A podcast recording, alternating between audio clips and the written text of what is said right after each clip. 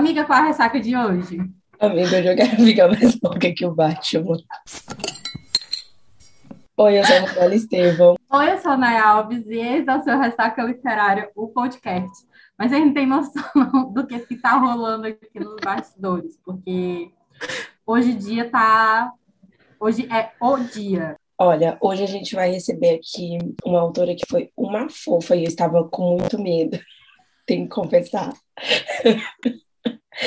Eu, inclusive, vou falar que eu bebi de nervosa. Essa é a minha desculpa.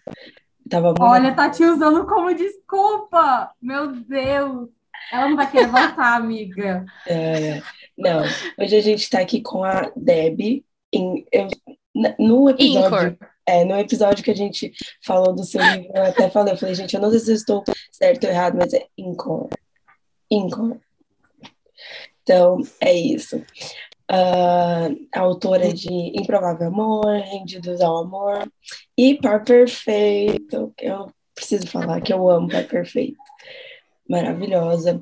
É isso. Seja muito bem-vinda. Eu espero muito que você goste, que seja um, um bom bate-papo e que você se sinta à vontade. Desculpando qualquer loucura, Exatamente. qualquer coisa. Não, é um prazer para mim estar tá aqui, né? Eu tô me sentindo muito chique, né? Um podcast, gente. Debbie Winkor num podcast muito chique. então, eu tô super animada, eu tava ansiosa para estar tá aqui, que eu já tava me achando já a famosa Beyoncé do pedaço. Eu falei, deixa eu ir, gente. Ah, eu, acho eu falei, deixa eu ir, gente, deixa eu garantir minha fama.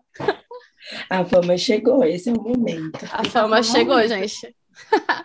Então, Debbie. É, vou até Deixa eu só falar, é, partir aqui uma coisa que nos bastidores, Manuela acabou me entregando e então, tipo, deixa eu aproveitar que é o momento que eu tô aberta, então deixa eu falar. É, para mim, é uma coisa, como é que eu posso dizer? Para mim, esse momento aqui tem sido uma, uma coisa assim muito especial, porque eu sempre fui cadelinha da Deb, desde que eu conheci uma certa lanterna, e nos últimas semanas, eu acho que eu fiquei ainda mais empolgada ainda. É, não tem nem. Que dia é hoje? Hoje é 21. Tem mais ou menos um... Pronto. Tem mais ou menos 20 dias que eu liguei para a Manuela chorando, porque Manuela, é, porque Deb tinha compartilhado o negócio do meu livro, para você ter, ter uma ideia. Eu fiquei muito em choque. Verdade. disse, meu Deus, o que, é eu posso, o que, é que eu vou fazer na minha vida agora? Eu falei para ela, a fama chegou, minha filha. É isso.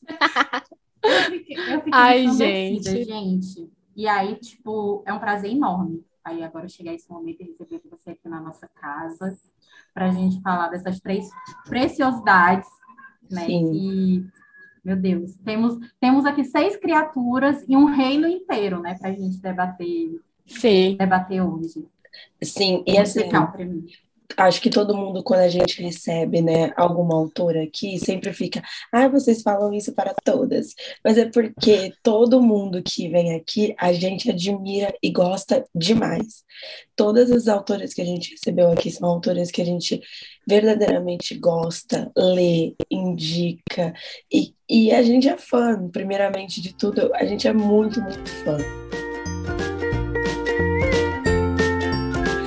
É, então, já de, de início, eu queria pedir para você dar um breve resumo aí da sua carreira, contar quem você é, se apresente, se apresente dê o seu currículo isso aí para a gente então, gente, falar de Deb é complicado falar da gente mesmo, né? É uma coisa que dá um impacto. Né? É, vamos lá, eu comecei a escrever muito nova, eu comecei a escrever com 16 anos, uma pirralha escrevendo, e eu comecei no Wattpad, e desde que eu comecei lá, eu falei, não, eu preciso criar minha própria história, criar meu próprio universo, as coisas que eu gosto. Então foi lá que tudo começou, né? Só que ali no comecinho, eu nunca imaginei que ia chegar a momentos como hoje, né? Para mim era só diversão, hobby, pensava até nas faculdades que eu ia fazer, o que, que eu ia trabalhar no futuro. Até que começou aí, entrei né, para editoras, comecei a trabalhar nesse meio, conhecer pessoas, ir para eventos. E aquilo foi se tornando assim assustador, né, para mim, uma menina com 16 anos, tá indo para eventos, fazendo isso, fazendo aquilo. Eu ficava, gente, o que que eu tô fazendo da minha vida? né? Tem alguma coisa estranha. E eu acho que o momento, assim, o, o auge, assim, para mim, chegou, foi numa Bienal. Eu estava numa Bienal, eu sempre ia como leitora, e naquele ano eu estava como autora numa Bienal. Falei, cara, meu momento chegou, eu estou como uma autora numa Bienal. E dali, quando eu vi que eu tinha leitores, eu comecei a ficar assim, gente, eu acho que eu tô fazendo alguma coisa muito legal. Porque comecei com 16 anos, com 16 anos eu tendo leitores, gente. Pessoas mais velhas que eu ali comigo. Falei, não, gente, tinha alguma coisa errada ou muito certo. Eu falei, não sei, ou eu vou terminar presa nisso daqui, processada, ou vai dar muito certo. E eu não abandonei mais, né? E com isso veio o primeiro, o segundo, o terceiro livro, foi vindo, foi vindo. Só que aí, claro, com altos e baixos, histórias, não escrevia romances eróticos, eu tinha morria de vergonha de escrever romances eróticos. Não conseguia nem falar sobre o assunto, eu ficava um puro pimentão.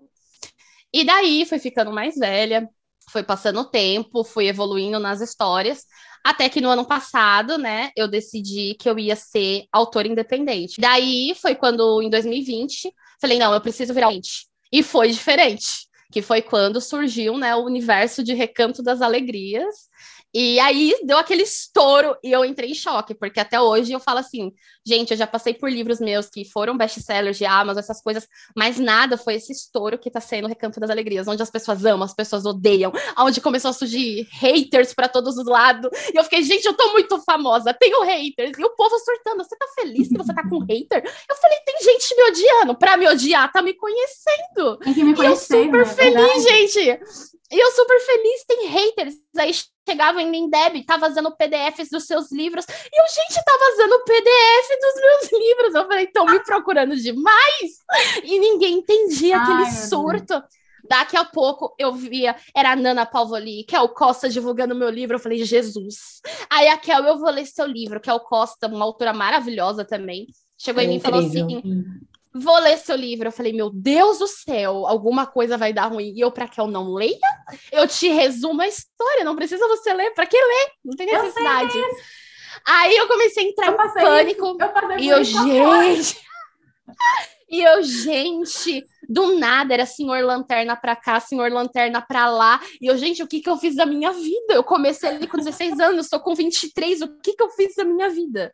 E, né, louca, porque, né, quem escreve Recanto das Alegrias tem que ser mais louco que Recanto das Alegrias. Falei, eu vou arriscar tudo, eu vou chutar emprego, eu vou chutar editora, eu vou chutar tudo onde eu tô e vou me arriscar nisso. E graças a Deus começou a dar muito certo. Começou muitos blogs vir atrás, né? Quando o Improvável Amor estourou, começou a vir muitos blogs, pessoas atrás de mim para conversar, para tentar fechar parceria, e eu ficava, gente, vocês estão me encontrando aonde? Porque eu estou preocupada, nem eu me situei ainda do que está acontecendo, vamos com calma.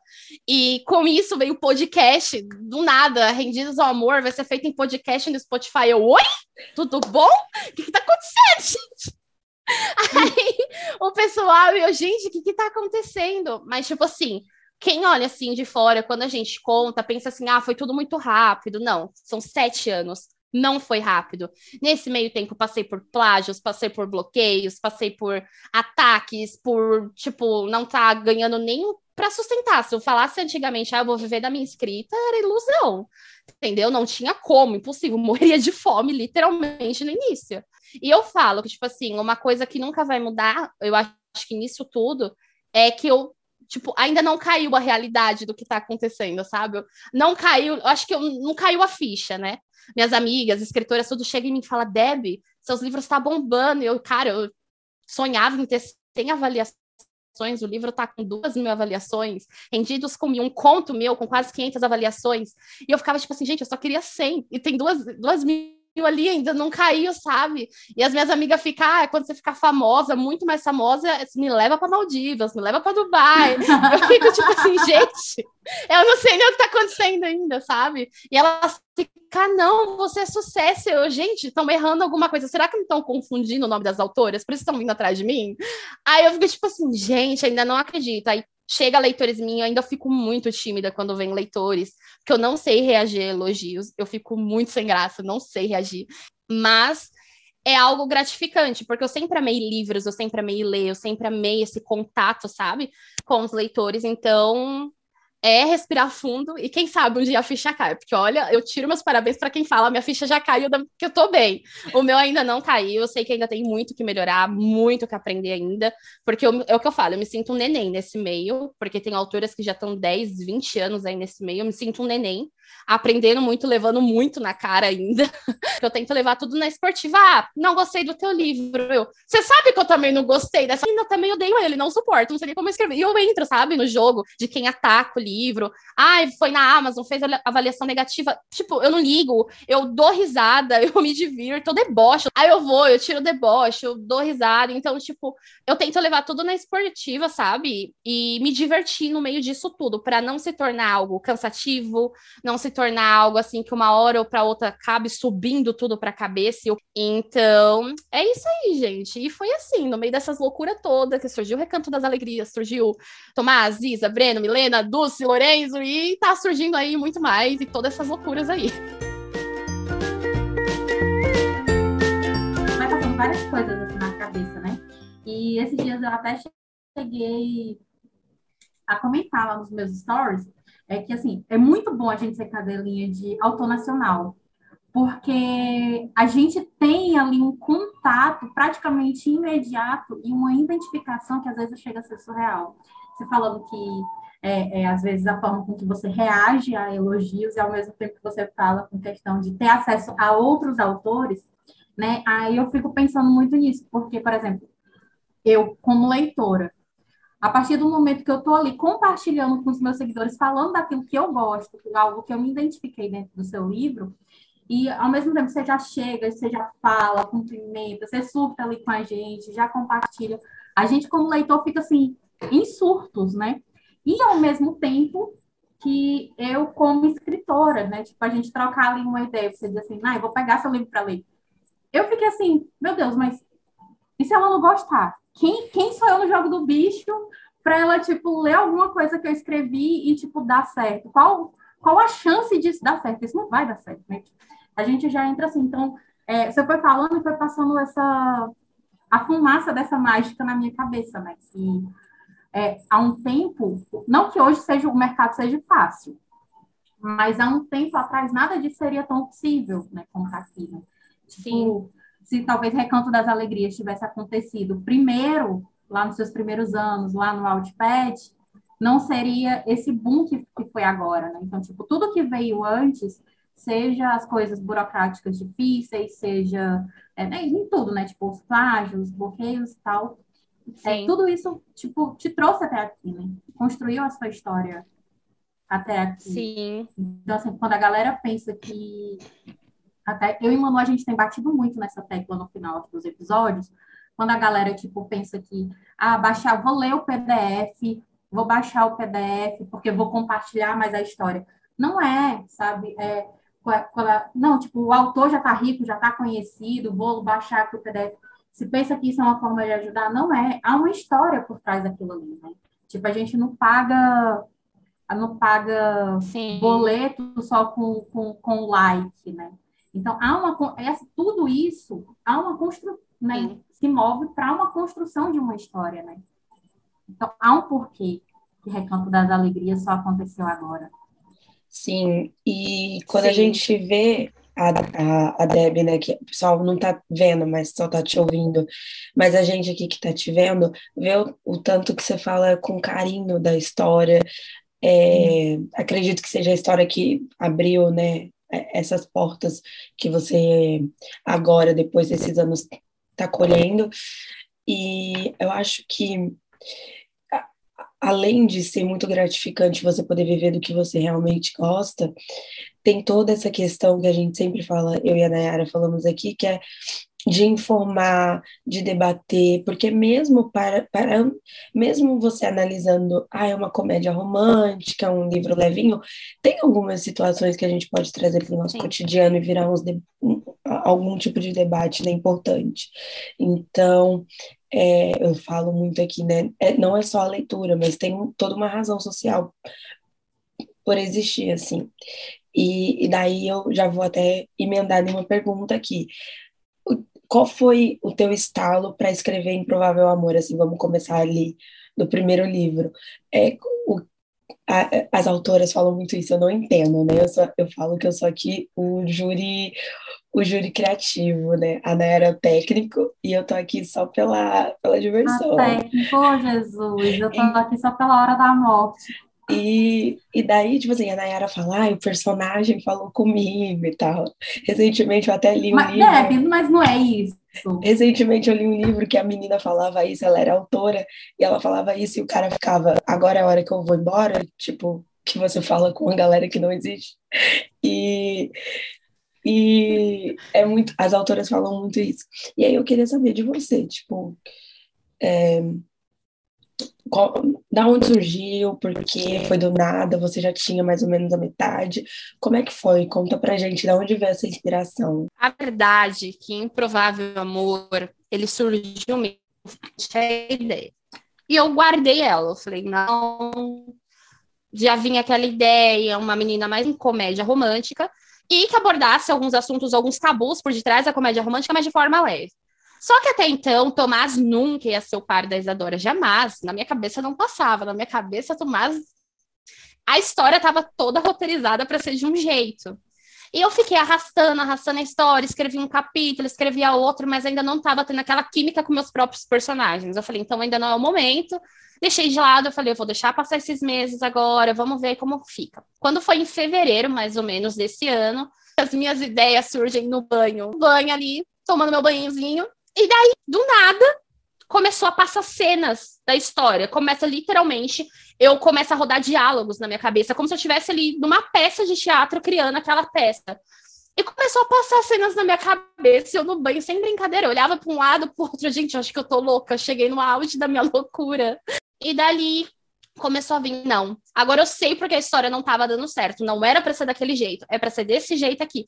Nisso saí do banho e corri. Aí eu chamei minhas betas, porque as coitadas sofrem na minha mão, porque eu, eu apresento uma história para elas, no meio é outra e no final não é mais aquela. Então elas ficam tipo assim, Deb, não tô entendendo mais nada. Eu fico, vocês que lute para entender e fazer funcionar. E daí eu fui lá, comecei a escrever o capítulo podre, tudo escrito errado, tudo, nossa, e mandei, falei, vocês decifrem o código Morse. Nisso eu mandei para elas e elas viraram várias para mim, eu falei, bicho, tá muito ruim, né? Elas falaram, não, tipo assim, já lemos todos os seus livros, mas esse, a escrita tá diferente. O início, a introdução ali do livro já tá aprendendo. Eu falei, tá aprendendo? Falei, tá. Eu falei, então vamos fazer assim? Eu vou correr com esse livro para escrever, porque eu estava levando em torno de um ano para conseguir fazer um livro. Falei, não, vou correr e vou lançar ele em maio desse ano. Você é louca, você está em fevereiro e você vai lançar esse livro em maio. E todo o marketing da história, eu falei, não, vai acontecer. Vou ficar louca, vou ficar careca, mas vai acontecer. Início, eu sentei e dali eu comecei a escrever, desenvolver muito rápido, não tive nenhum bloqueio de escrita com o Improvável Amor. E comecei a trabalhar na história. Só que, como eu já estava muito, já estava um, um ou dois anos sem lançar nada, eu sabia que eu também ia ter que usar estratégias de marketing que chamasse o público para mim. Aí eu pensei e falei assim: quer saber? Eu vou jogar essa brincadeirinha de Sugar Daddy na história. Porque tava chamando a atenção disso. Eu falei, mas com uma ressalva: o personagem não é. Ele fala que não, eu sempre vou dizer que ele é. Não é, e ele não vai aceitar isso. E eu vou jogar isso como estratégia de marketing na sinopse e na divulgação. E a hora que eu fiz isso foi a hora que deu aquele boom. Todo mundo queria uma comédia romântica, uma mocinha mais nova, todo mundo já tava naquele auge de gostar, né, do cara mais velho, mocinha mais nova, com aquele boom de Sugar Daddy. Eu falei, o ruim é que quando entrarem vão ver que, né, o foco na real não é esse. Eu falei, mas vamos lá, né? Falei que ninguém me processe porque apresentei uma coisa e não era essa. falei, Jesus, né? Falei, pode acontecer. Aí o que que acontece? Eu fui, joguei ele no Wattpad, mesmo sabendo que já estava bem ruinzinho o engajamento na Notepad, está difícil para muitos autores, até autores bem bombados lá. Joguei lá, ela começou a crescer no Notepad, não perto como de outros livros meus estavam, e muitos leitores começou, Deb, quando vai para Amazon, quando vai para Amazon, e eu entrei em pânico, nunca que eu fiz isso, de estar tá um lançamento ali, postagem, e eu jogar na Amazon, e eu fiquei tipo assim, tava chegando, né, a data do lançamento, e eu comecei a entrar em pânico, tem crise de ansiedade. Eu comecei a entrar em pânico e eu para as betas, eu não vou mais lançar, eu não vou mais lançar. E elas, não, agora você vai. Você falou que ia lançar em maio. Agora você vai, não tem mais escapatória. Gente, vai dar ruim. todo mundo vai odiar. Aí elas, por que vai odiar? Você não tá gostando da história? E eu tava apaixonada, eu me apaixonei por Recanto das Alegrias, né? Por todo aquele cenário, comédia, fofoca e prefeitura e tudo. Eu falei, então, vai vir os governador, vai ver que eu tô metendo pau em governador no livro, você preso, eu apareço na Lava Jato, eu comecei a entrar em pânico de tudo, né? aí, aí eu, gente, eu vou ter que mudar uns termos aqui no negócio, gente. E eu, eu já, pergunta para advogado se eu posso ser isso aqui no livro, porque eu comecei a ter pânico. Só que aí não tinha mais saída, já tinha book trailer lançado, já tinha book trailer lançado, já estava bombando, tinha autora que tinha lançado, né, já divulgando, e quem mais estava divulgando? A Kel Costa. Kel Costa, com milhares de seguidores. Daí, foi o que aconteceu. Soltei, falei, ah, seja o que Deus quiser, soltei. Mas daí nada, postei e saí correndo, né? Aquele famoso meme, né? Postei e corri. E claro, né, na vida de o livro subiu do pânico, o arquivo com a revisão ao contrário. Em vez de subir com a revisão paga e feita, subiu com a revisão errada. Só que, tipo assim, muita gente já tinha lido.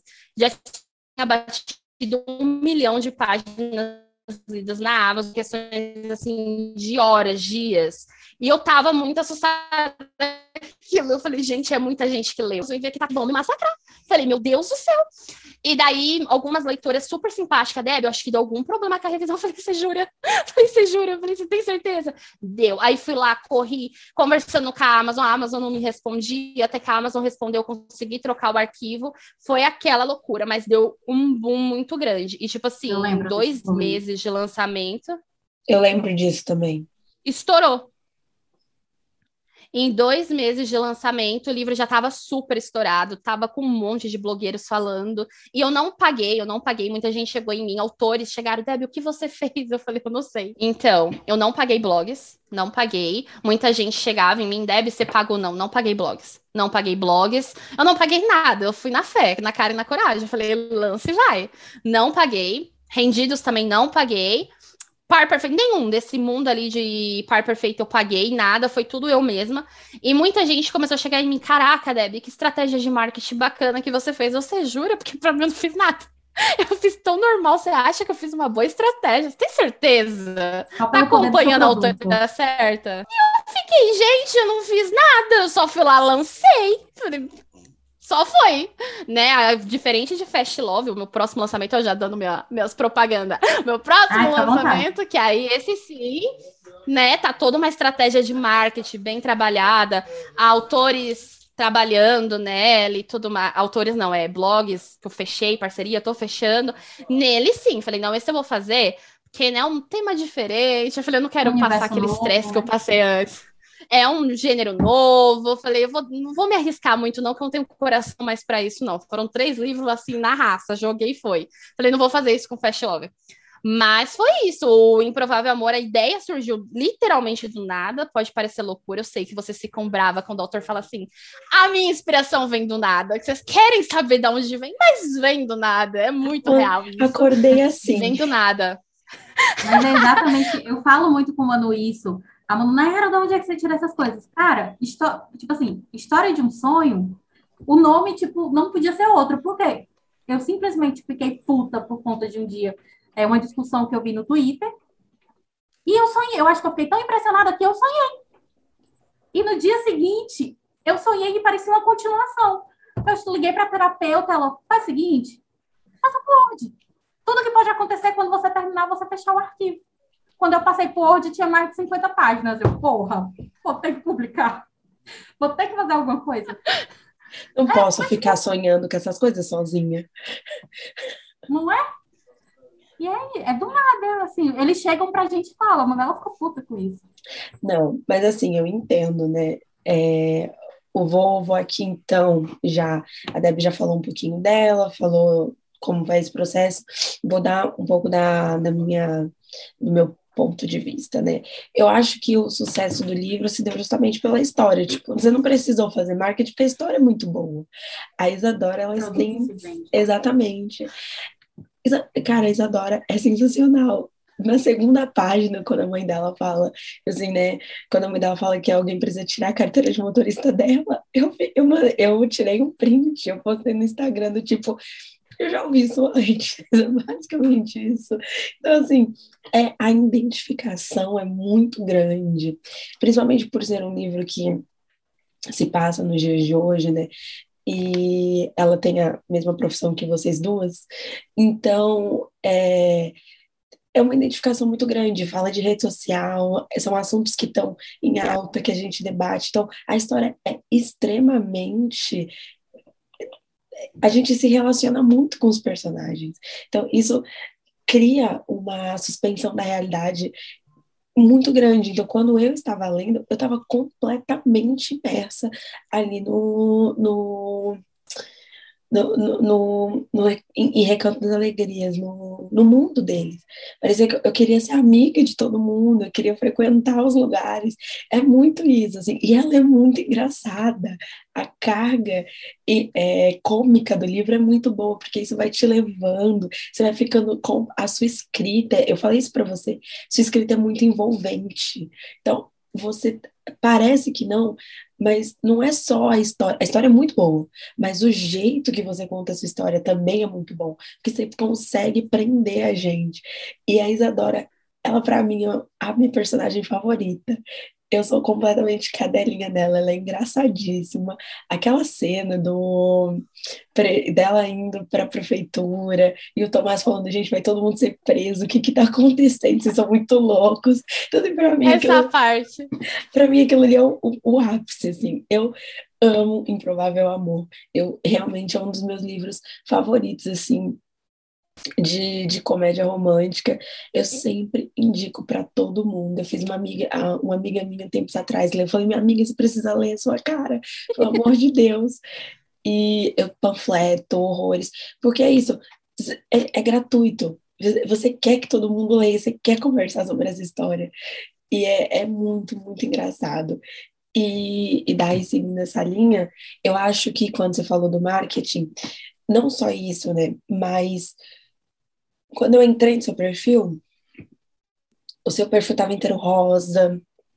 Acho que por você né, trabalhar com isso, você soube também. Não houve um marketing direto, mas indiretamente Sim. você fez no seu Instagram o seu próprio marketing. Então a gente tinha avatar, a gente tinha quotes, a gente tinha vídeos, a gente tinha tudo dos personagens ali. É, eu lembro que tinha postagem quase todos os dias sobre com quotes, pedacinhos de algumas cenas, com vídeos. Isso já é o um marketing, mesmo sendo no seu Instagram, isso já é o um marketing porque eu indico para uma pessoa, a pessoa vai ler a história, entra no teu Instagram, ela já viu ali o que ela precisa ver, né? Então, e aí eu, eu lembro que eu comentei com a Nike quando começou a sair o spin-off de Rendidos ao Amor, você mudou tudo para azul. Aí eu falei, viu, Nayara, ela já mudou as coisas. Então, é, que a gente conversa, né? então, é, não houve um marketing diretamente, mas tudo isso você faz completamente pensado, né? Para as pessoas, quando chegam no teu perfil, elas encontram o, o, o mood, né? inteiro do, do, do, teu da tua timeline ali. E do jeito ela que você inventou o marketing dela né? Exatamente. criou, a forma com que ela diz assim que né, tipo, não teve o marketing mas tipo assim o que ela fez já é o marketing. o, o, marketing dela. Tipo, ela recriou, você não pagou. o da, da, da Sim. da própria marca dela, né? E ela, ela é, você fez um marketing no seu próprio Instagram, você não pagou ninguém para falar do seu livro, mas você cuidou do, do, marketing pessoalmente. E isso é muito legal, assim. Falando especificamente, chegamos a este momento, mas falando especificamente de rendidos ao amor, meu Deus, quando aquele episódio saiu, eu falei, eu cheguei a cogitar da gente não colocar. Eu falei, é agora que a gente briga, né, dona Manuela? É agora, é agora. Chegou a hora da mulher. É agora. Calma. É agora que a gente briga. Calma. Amigo ouvinte aqui, pelo menos na minha tela, tá uma de um lado, a outra do outro, tá no meio. Vou dar um suspiro para vocês. Calma. Calma. Deixa eu apaziguar aqui o negócio. É, primeiro, deixa eu dar aqui meus pareceres. Gente. Não, primeiro que para você entender o que vai vir a seguir, você tem que pausar isso daqui, ouvir Redidos ao Amor e voltar. Exato. deixa eu dar, deixa eu dar aqui meu parecer aqui para Manuela respirar, porque Manuela chorou, tá? Eu preciso, eu preciso falar isso. Vou entregar, a Manuela me entregou, eu vou entregar a Manuela também. Manuela chorou depois daquele episódio. Calma que eu chego lá. Eu conheci a Deb, é, de fato, pela postagem da Kel, quando a Kel postou que estava lendo o livro dela. E daí eu fui, baixei o livro. É, eu tenho muito, tipo, toque, no sentido de que eu não leio sinopse. E se, por exemplo, é um autor novo, eu só vou procurar o autor depois que eu termino. Justamente por conta de, para não ver spoiler, não ver. Tipo, eu gosto de criar ali a imagem do personagem na minha cabeça para depois eu ver se o avatar tá batendo ali com que eu, com que eu leio e tal, é, com que eu visualizei na minha cabeça. E daí eu fui ler primeiro para poder depois procurar a Deb. E eu lembro que eu li o livro todo em um dia e eu fiquei muito eufórica, porque, inclusive, eu lembro que eu fui até, na mesma hora que eu terminei de ler, eu fui procurar a Deb. Eu adicionei a Deb só para facilitar quando eu fosse gravar os meus stories, já tá ali o nome, né? Porque eu tive as minhas dificuldades também para decorar o nome dela. E daí eu lembro que na mesma hora que eu postei os stories, a Deb já me chamou no, no direct. E eu lembro que até ela falou, tipo, que ninguém tinha falado é, nesse ponto do que eu falei, porque a, a, narrativa da Deb, o estilo da narrativa da Deb, para mim, me pegou logo ali do começo. Ela narrava ali as coisas, eu já conseguia, eu fechava meus olhos e tranquilamente, se ela falava que, tipo, que a Isadora chegou em casa e a mãe dela estava batendo um bolo, assando um bolo de laranja, eu poderia fechar os meus olhos e eu sentia o cheiro do bolo de laranja. Só, chega, eu tô toda arrepiada só pela forma com que a Derby narrou. E isso, para mim, ficou assim, meu Deus, eu amo essa mulher. Eu, Manuela tá aí, que eu não tô, tipo, não tô mentindo. Eu fiquei assim, gente, como que ela faz isso? Eu quero isso pra minha vida. É sério. Eu falei isso pra Manuela. Quando chega, a gente chega ali, no evento da prefeitura, cara, eu posso fechar meus olhos tranquilamente, eu posso ver as cadeiras voando, peruca voando, a dentadura passando, eu vou me desviar. Gente, aquele episódio do carnaval pelo... foi tudo. Entendeu? Eu fiquei enlouquecida. Eu fiquei tipo, não, não pode. Essa mulher, ela não deve ter. No mínimo, essa mulher tem 50 anos de carreira. Eu falei isso pra ela. Eu fiquei louca. E principalmente porque aí é, pega até a Manuela foi falando, e para mim não esquecer dos ganchos, eu fui até anotando aqui. No que isso, eu cheguei até o Instagram da Deb, então aí eu vi que não é só o estilo dela que é, que é, é notório, né? Um estilo único dela, do jeito dela narrar, porque em pouquíssimas autoras, seja nacionais ou não, eu vi isso. De pegar a gente pelos sentidos, sabe? Se, se os ruídos, as coisas, faz a gente, a gente sentir, a gente ouvir, né? Tudo isso. E a Deb causou isso em mim, eu acho que por isso que eu fiquei tão ensandecida. E houve, óbvio, é a, ali aquela identificação pelo fato do, do, do dos tramos da Isadora ali no trabalho, né, das dificuldades, até mesmo das ideias com relação ao marketing e tal, ser uma coisa minha do dia a dia. E, assim, às vezes a gente lê livros que, quando trata essa, essa profissão, fantasia muito, porque a publicidade, o glamour e tal, tal, tal. Gente, pelo amor de Deus, não é nada disso. Você sabe quem é, que é o pior patrão que tem atualmente? Ele se chama Mark Zuckerberg é Facebook, é o Meta, é Instagram. Gente, a pior coisa que tem é você trabalhar com chefe invejoso, sabe? Dificulta você a pagar seus boletinhos. É isso, querido. É, é, é, real, sabe? Eu tô. É domingo, eu tô aqui gravando com as meninas, eu tô editando postagem, porque o Black Friday tá aí, eu vou me lascar todinha, tá? Assim, a gente só vê romantizado essa a profissão e a Debbie colocou ali, meu Deus do céu, que ela tá louca, ela saiu tarde, o Thomas está enlouquecido porque é muita coisa para fazer, mas que ele tem uma equipe competente, não é fácil. E isso tudo me pegou de uma forma. Aí a gente já puxando para essa parte do marketing, você chega no Instagram da Debbie, é bonito de ver. Porque você vê assim, que, como ela falou, ah, eu, eu não fiz nada. Gente, ela fez. Ela fez muita coisa. Pra porque... caramba. Porque, tipo, diariamente você encontra informação, toda, toda a informação que você precisa dos livros dela, tá lá. Seja avatar, seja informando a região. É capaz, sabe, de você encontrar lá um mapa para ir para Recanto das Alegrias, por mais que a cidade não exista. Sabe? Você consegue isso lá no, no Instagram dela. Entendeu? E isso tudo para mim foi assim, meu Deus, é isso que eu quero para minha vida. É isso que eu quero fazer, sabe? Assim, minha meta de vida. eu acho que isso tudo, que a gente ficou assim tão ensandecida com, essa, com essas questões, do, da forma com que a gente amou de Recanto das Alegrias, né? A gente amou ali do Thomas aí e tal, que é onde vai, a gente vai chegar na questão do fatídico episódio. Eu lembro que eu, eu li o livro, eu li Brelena, porque eu vou falar assim, porque eu confundo o nome dos dois livros, tá? Eu, eu sou dessas mesmo, eu digo logo. E a gente vai decorando, a gente não decora o nome dos livros, né? A gente vai tratando pelo nome dos personagens. É verdade. Eu lembro que quando eu li, eu estava assim, muito ansiosa para ler Brelena. Eu estava em louca para ler Brelena, eu disse assim, tudo que a Debbie ia postando, eu pintava e eu dava. Eu lembro que quando ela postou um negócio e o plano de fundo era a capa, só que tava fosco, eu Tipo, a Manela disse assim, ela postou uma coisa, mas parece que não tem sentido, né? Eu disse, não tem sentido uma pitomba, pera ainda. Eu tirei o print, eu ampliei o negócio, tá aqui, ó. É um pedaço da capa do livro. A Manela, é não. Eu, disse, eu fiquei louca, isso aqui é a capa do livro. A Manela, não é não. Não deu uma semana, Deve postou a capa do livro. Eu disse assim, é ou não é? Tá aqui, eu guardei o print. É ou não é a capa do livro?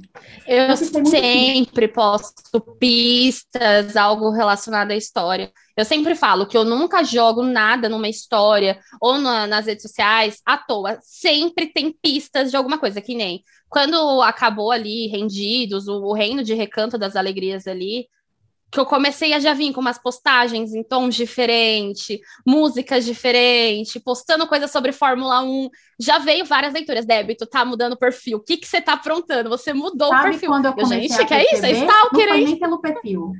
É verdade, a Nayara matou antes disso. Quando, não foi nem por conta do perfil que eu, que eu percebi. Sabe quando foi que eu percebi? Você mudou cora, a cor do coraçãozinho quando você dá o like nas coisas que a gente Sim, manda por direct. tem até os emojis, eu brinco com, com os tons, os bichinhos, algo que representa a história, eu Agora uso, ela né? só curte com, com coração azul. É, tem ódio, Nayara, tem ódio. Manel ficou com ódio. Gente, eu acho Nayara, muito tá louco viajando. isso. Eu não tô viajando, Manel.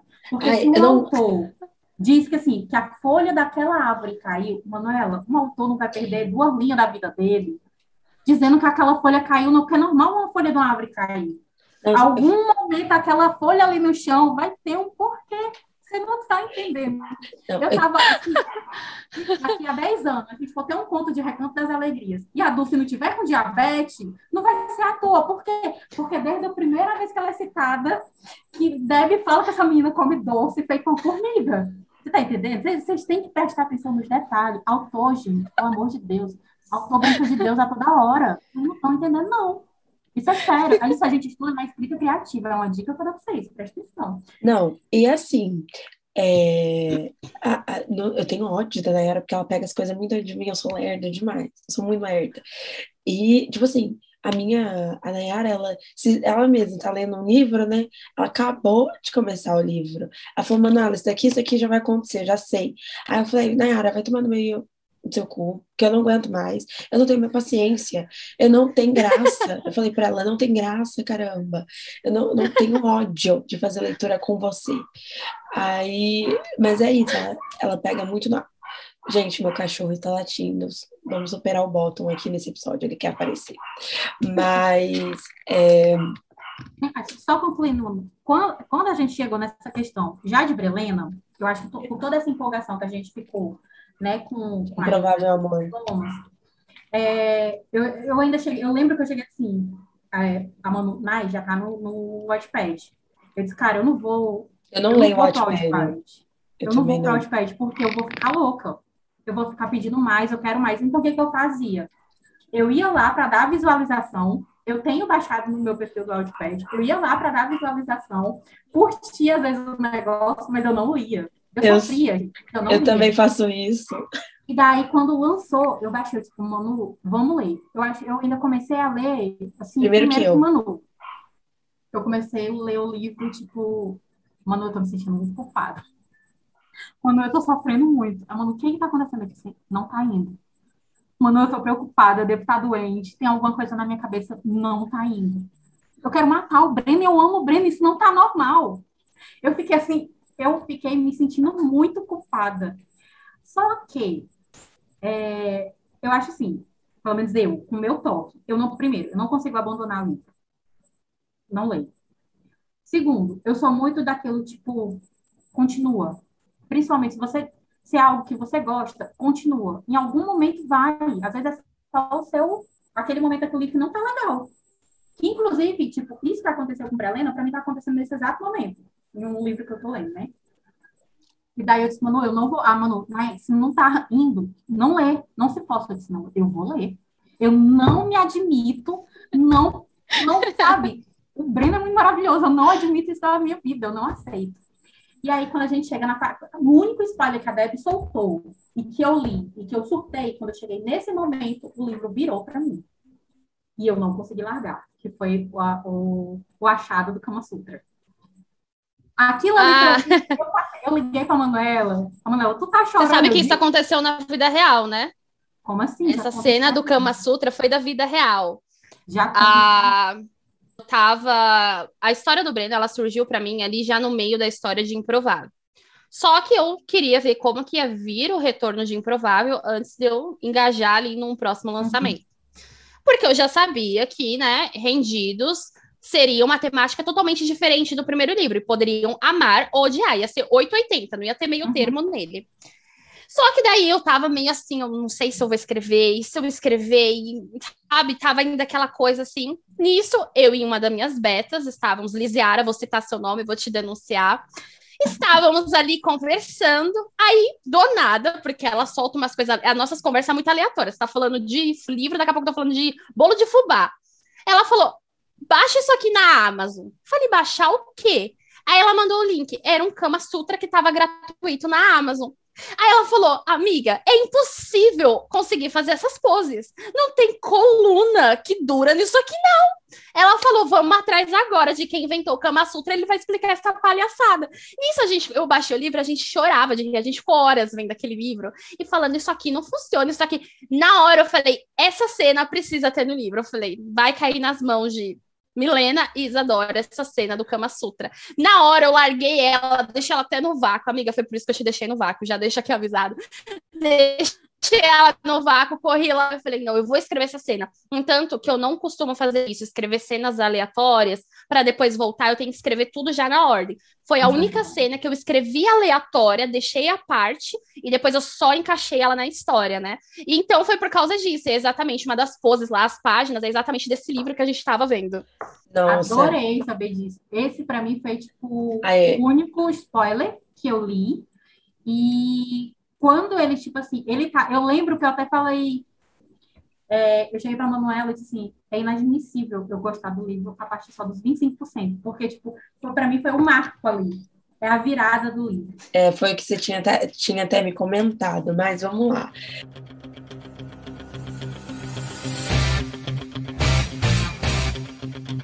Quando eu comecei a ler. A Manuela tá nervosa. Então, Manuela tá nervosa, mas foi, mas foi difícil pra Manuela. Mas foi, foi muito difícil, Manuela. porque assim, eu, eu tava vindo de Improvável Amor. Eu amei sua escrita, eu amei a, a, a história, e na história da Isadora e do Tomás, eu amei o Breno, ele, eu achei ele sensacional. E a Milena também. E aí, é, tava, eu tava na expectativa muito alta, muito alta. Falei, e eu não sei se eu cometi o erro também de achar que o Breno teria a mesma pegada que a Isadora e o, e o, e o Tomás. E aí eu comecei, a Nayara começou primeiro, e aí a Nay falou assim, amiga, para mim o livro virou nos 25%. Eu falei, ah, beleza, então tá bom. E aí eu baixei, e eu comecei a falar, Nayara, eu não sei se eu tô gostando. Aí ela, não, amiga, vai. Vai que vai, vai ser legal, vai ser bom. E aí, é, eu, eu falei pra ela, falei, amiga, eu não sei. Eu não sei o que que tá acontecendo, simplesmente eu acho que eu esperei demais. E não tá, rindo de nervoso. É exatamente isso. Tá escolhendo as palavras. Nervoso. Escolhendo as palavras. E aí, lá no, no podcast, quando a gente quando, quando a gente decidiu, porque assim, a gente todo final, começo do mês, a gente tem um, a gente senta para fazer o cronograma do podcast. E aí a gente sabia que ia ter o lançamento, e a gente falou, bom, o lançamento não lembro quando saiu, mas assim, a gente vai fazer o podcast na mesma semana. E eu falei, tá bom, então. A gente conseguiu fazer tudo bonitinho. Quando chegou no dia do episódio, no off, eu falei, Nayara, eu não sei se eu quero.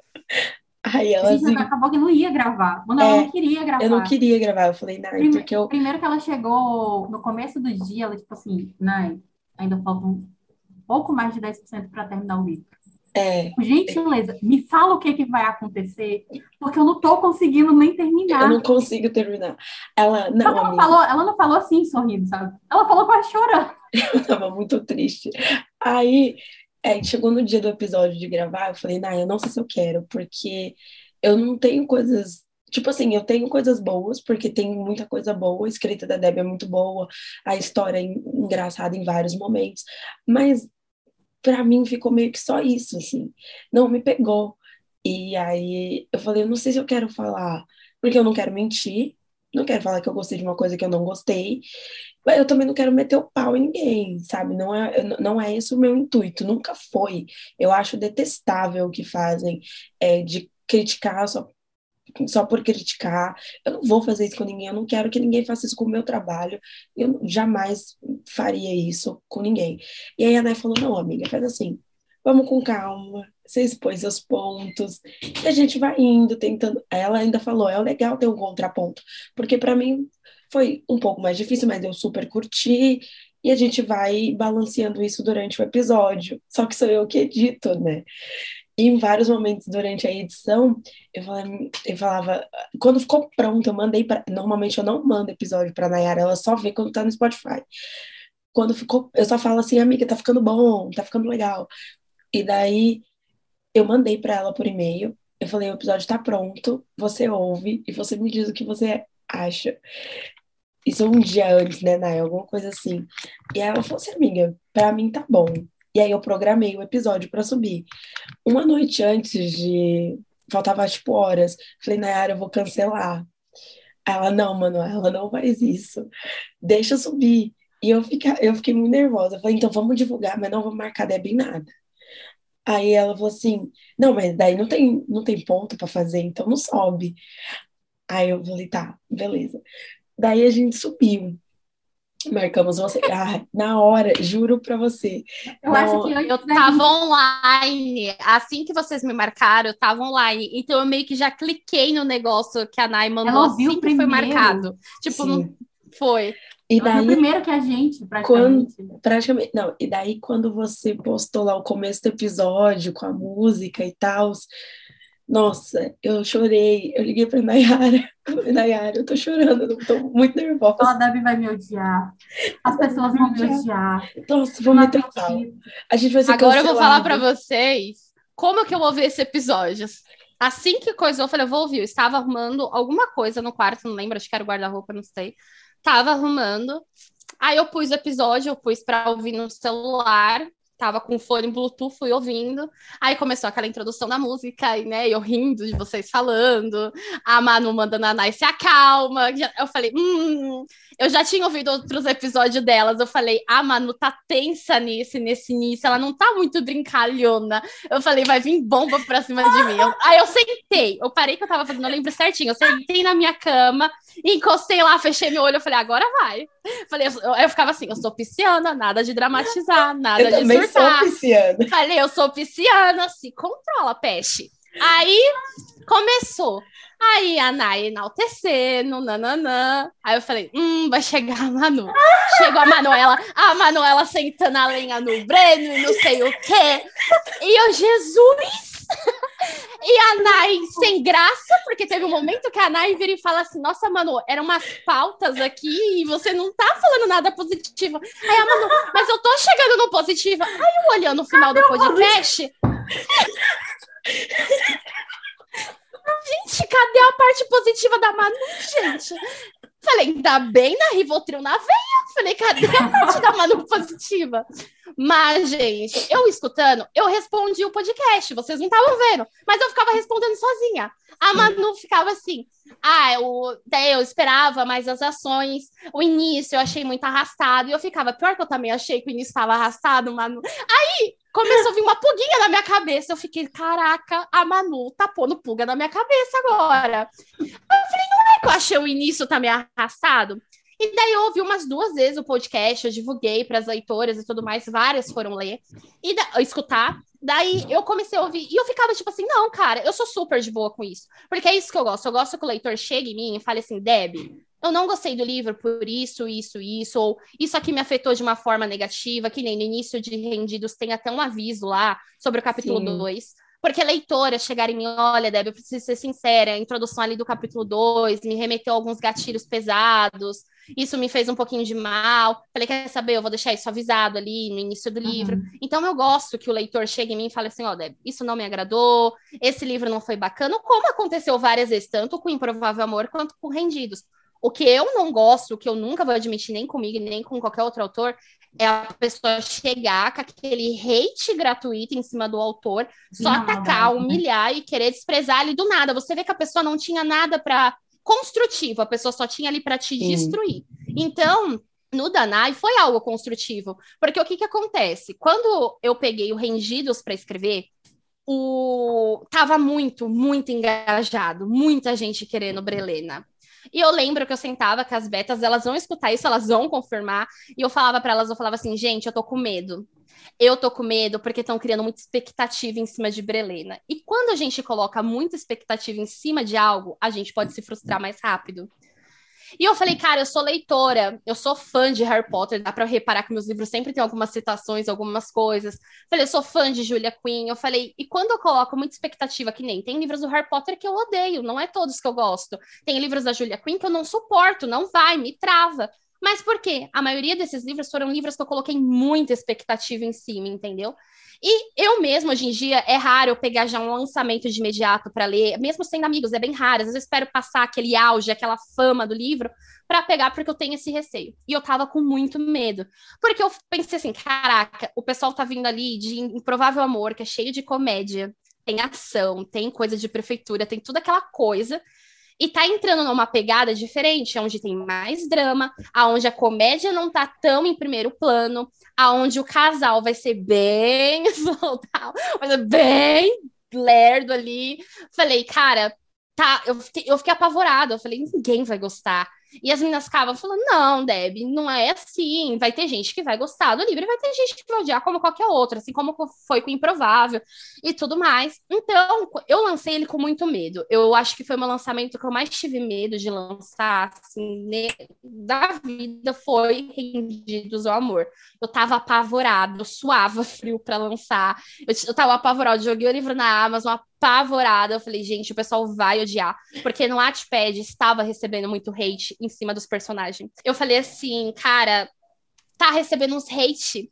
E era uns hate pesado, sabe? No Wattpad. E aí, eu, aí as meninas ficavam, Deb, isso daí não é hate pela história. É hate em cima de você que tá vindo já de outras. Sim. E ela sentando ali me acalmar, me acalmar, beleza. Lancei.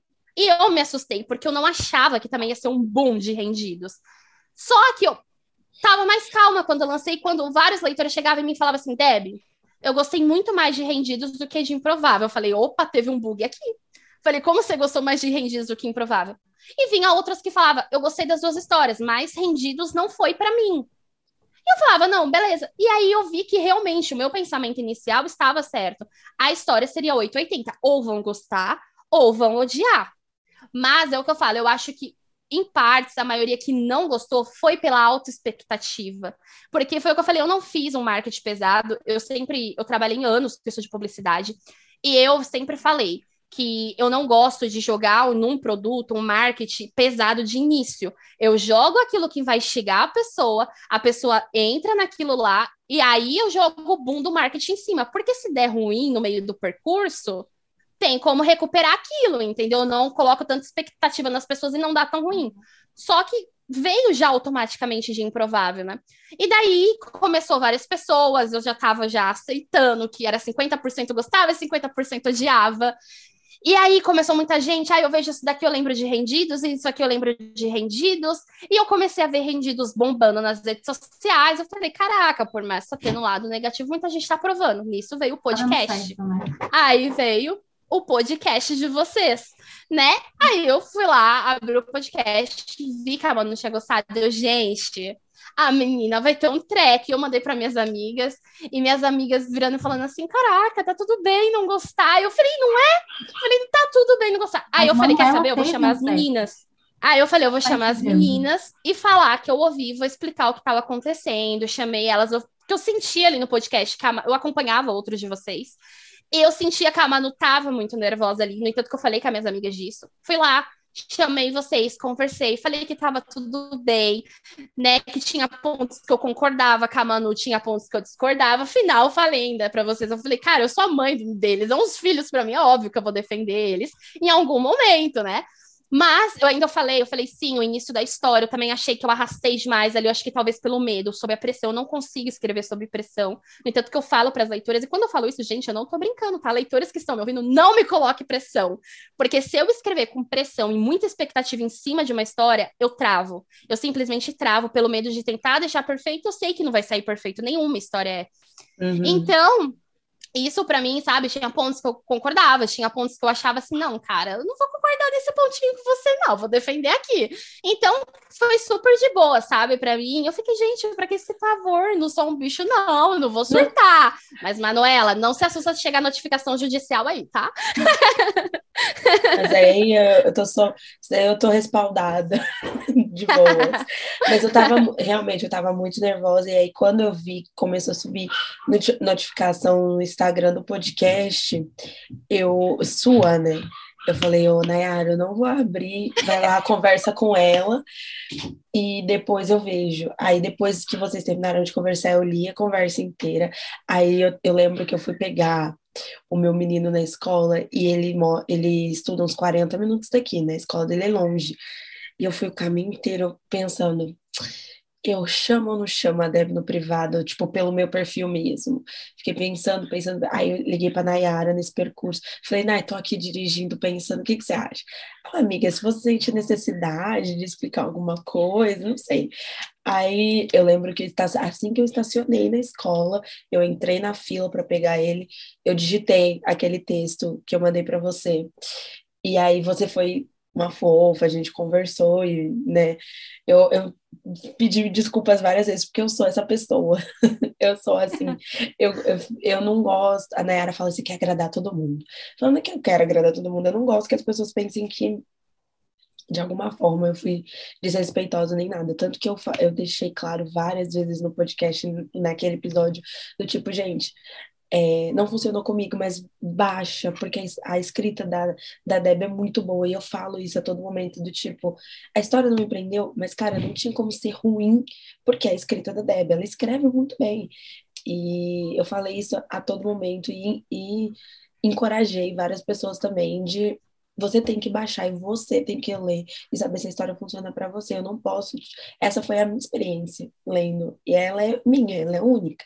Cada um tem tem, tem um jeito. Mas assim, não é que eu não gostei dos personagens ou da história, é que eu não, não sei, a minha personalidade hoje é muito diferente. Eu não consegui me relacionar com, com os personagens desse tipo, assim, eu não consegui me ver com 20, porque eu tenho a idade da Milena, não consigo me ver na idade dela, do tipo, ai, será que eu não consigo falar dos meus relacionamentos. Não, vou até aqui expor uma situação que eu estou vivendo agora, neste exato momento. Eu tenho uma pessoa que não é namorada nem nada, mas ficou desde um começo ali entendido que ia ser uns amigos, com benefícios que nunca dá certo, né? Acabei caindo aí no golpe. E aí, basicamente, exatamente no golpe, só que eu não aceito, eu não me, eu não vou me aceitar, me colocar nesse lugar. Então, o que que eu fiz? Eu conversei com a pessoa. Eu cheguei, e a Nayara sabe disso, eu cheguei e falei, então, fulano, acho melhor a gente parar por aqui, porque eu gosto de você, acabei me envolvendo um pouco mais, desenvolvi sentimentos e não sei se vai se você tá na mesma vibe, então para não me machucar, eu tô preferindo sair dessa relação e a gente pode continuar amigos, beleza? A resposta dele foi não, gosto de você, tô com saudades, vamos se ver, porque ele mora uma hora daqui, tô com saudade, vamos se ver, de repente a gente troca uma ideia, vê como é que vai desenvolver. Falei, beleza, ok, então temos um, uma esperança aí. Aí o que, que acontece? Na sexta-feira, eu, eu, acho que eu não comentei isso com a Nai, que eu tava, na sexta-feira eu tava meio de bode, assim, tinha acontecido umas coisas e eu tava com cólica. Na sexta-feira, uma amiga minha fica com o cara que divide apartamento com ele, e aí a gente, falando por chamada de vídeo, eu liguei para essa minha amiga de madrugada, né, era umas duas da manhã, e ela tava no telefone com esse carinha, né, com esse amigo dele, e eu brinquei, eu falei, ei fulano, meu namorado reserva tá por aí? E aí ele me deu uma resposta muito, ah, não quero falar. Aí eu fiquei, amigo, tipo, o que que aconteceu? E aí ele falou assim, não, eu não quero falar disso. Aí eu falei, falei o nome dele, eu falei, mas tá estranho, você não, você podia, é uma brincadeira, você podia ter dado outra resposta. Aí ele assim, ah, é porque fulano tá com outra aqui em casa. Tipo, já jogou assim. Aí eu fiquei, tá vendo? Tipo, eu fui honesta, falei. Daí eu mandei um texto pro fulano, fulano, fulano, olha, o negócio é o seguinte, agora definitivamente eu não quero mais nada, porque eu fui honesta, você, né, meio que não foi. Então, assim, esse é o momento da minha vida. E aí, lendo o livro, eu não consegui entender o porquê que era tão difícil. Você não se conectou. Exatamente, eu não conseguia entender de tipo, amiga fala, pelo amor de Deus. E eu me ficava agoniada quando ela ficava, ai não, se um dia ele perceber, eu vou vir. E isso, fica... Mas você sabe que rolou no meu grupo, rolou uns debates sobre isso em meus livros, por mais que tenha comédia e tudo mais, eu sempre coloco assuntos que dá para fazer pautas. Sim. E quando eu terminei ali rendidos, eu não minto, eu falo, o Breno, ele não me conquistou em Improvável Amor. O Brenner ele foi me conquistar na metade de rendidos ali pro final.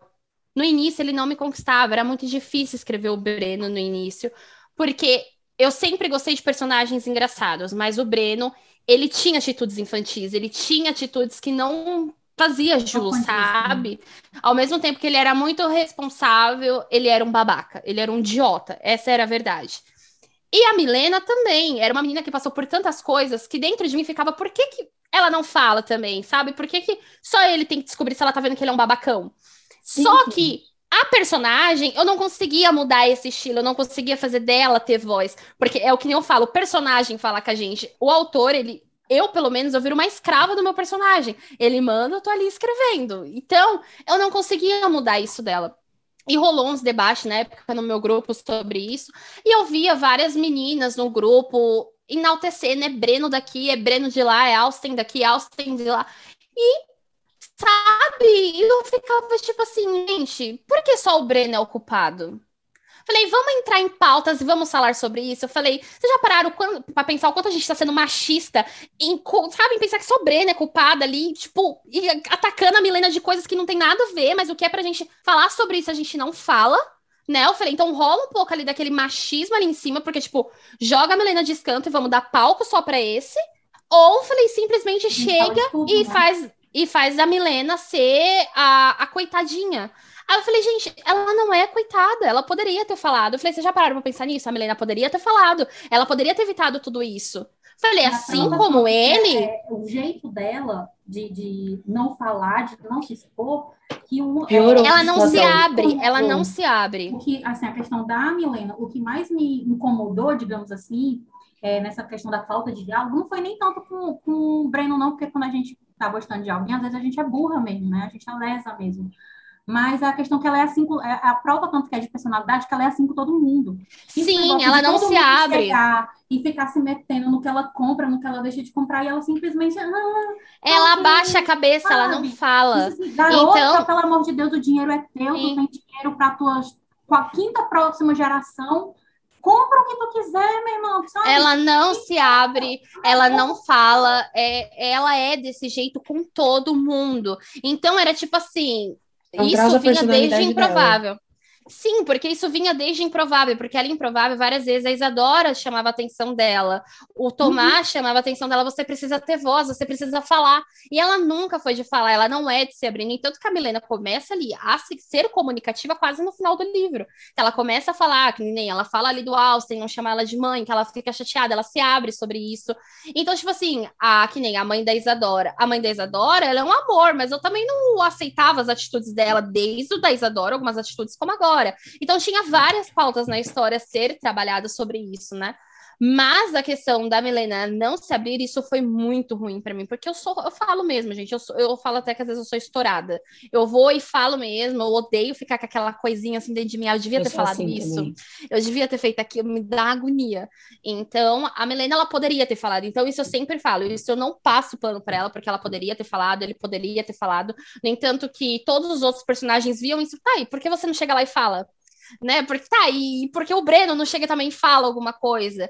Então, é, ela ficava batendo nessa tecla. Eu quero que ele descubra. Só que ela tinha que entender que não existia conto de fadas. A conto de fadas é, não existe na vida real. E ela queria aquele conto de fadas para ela. Ela queria fazer do Breno um príncipe. Uhum. E isso eu nunca vou concordar. Ela sabia que ele não prestava, sabia que ele era babaca, sabia tudo isso. Então, você não muda a pessoa. A pessoa.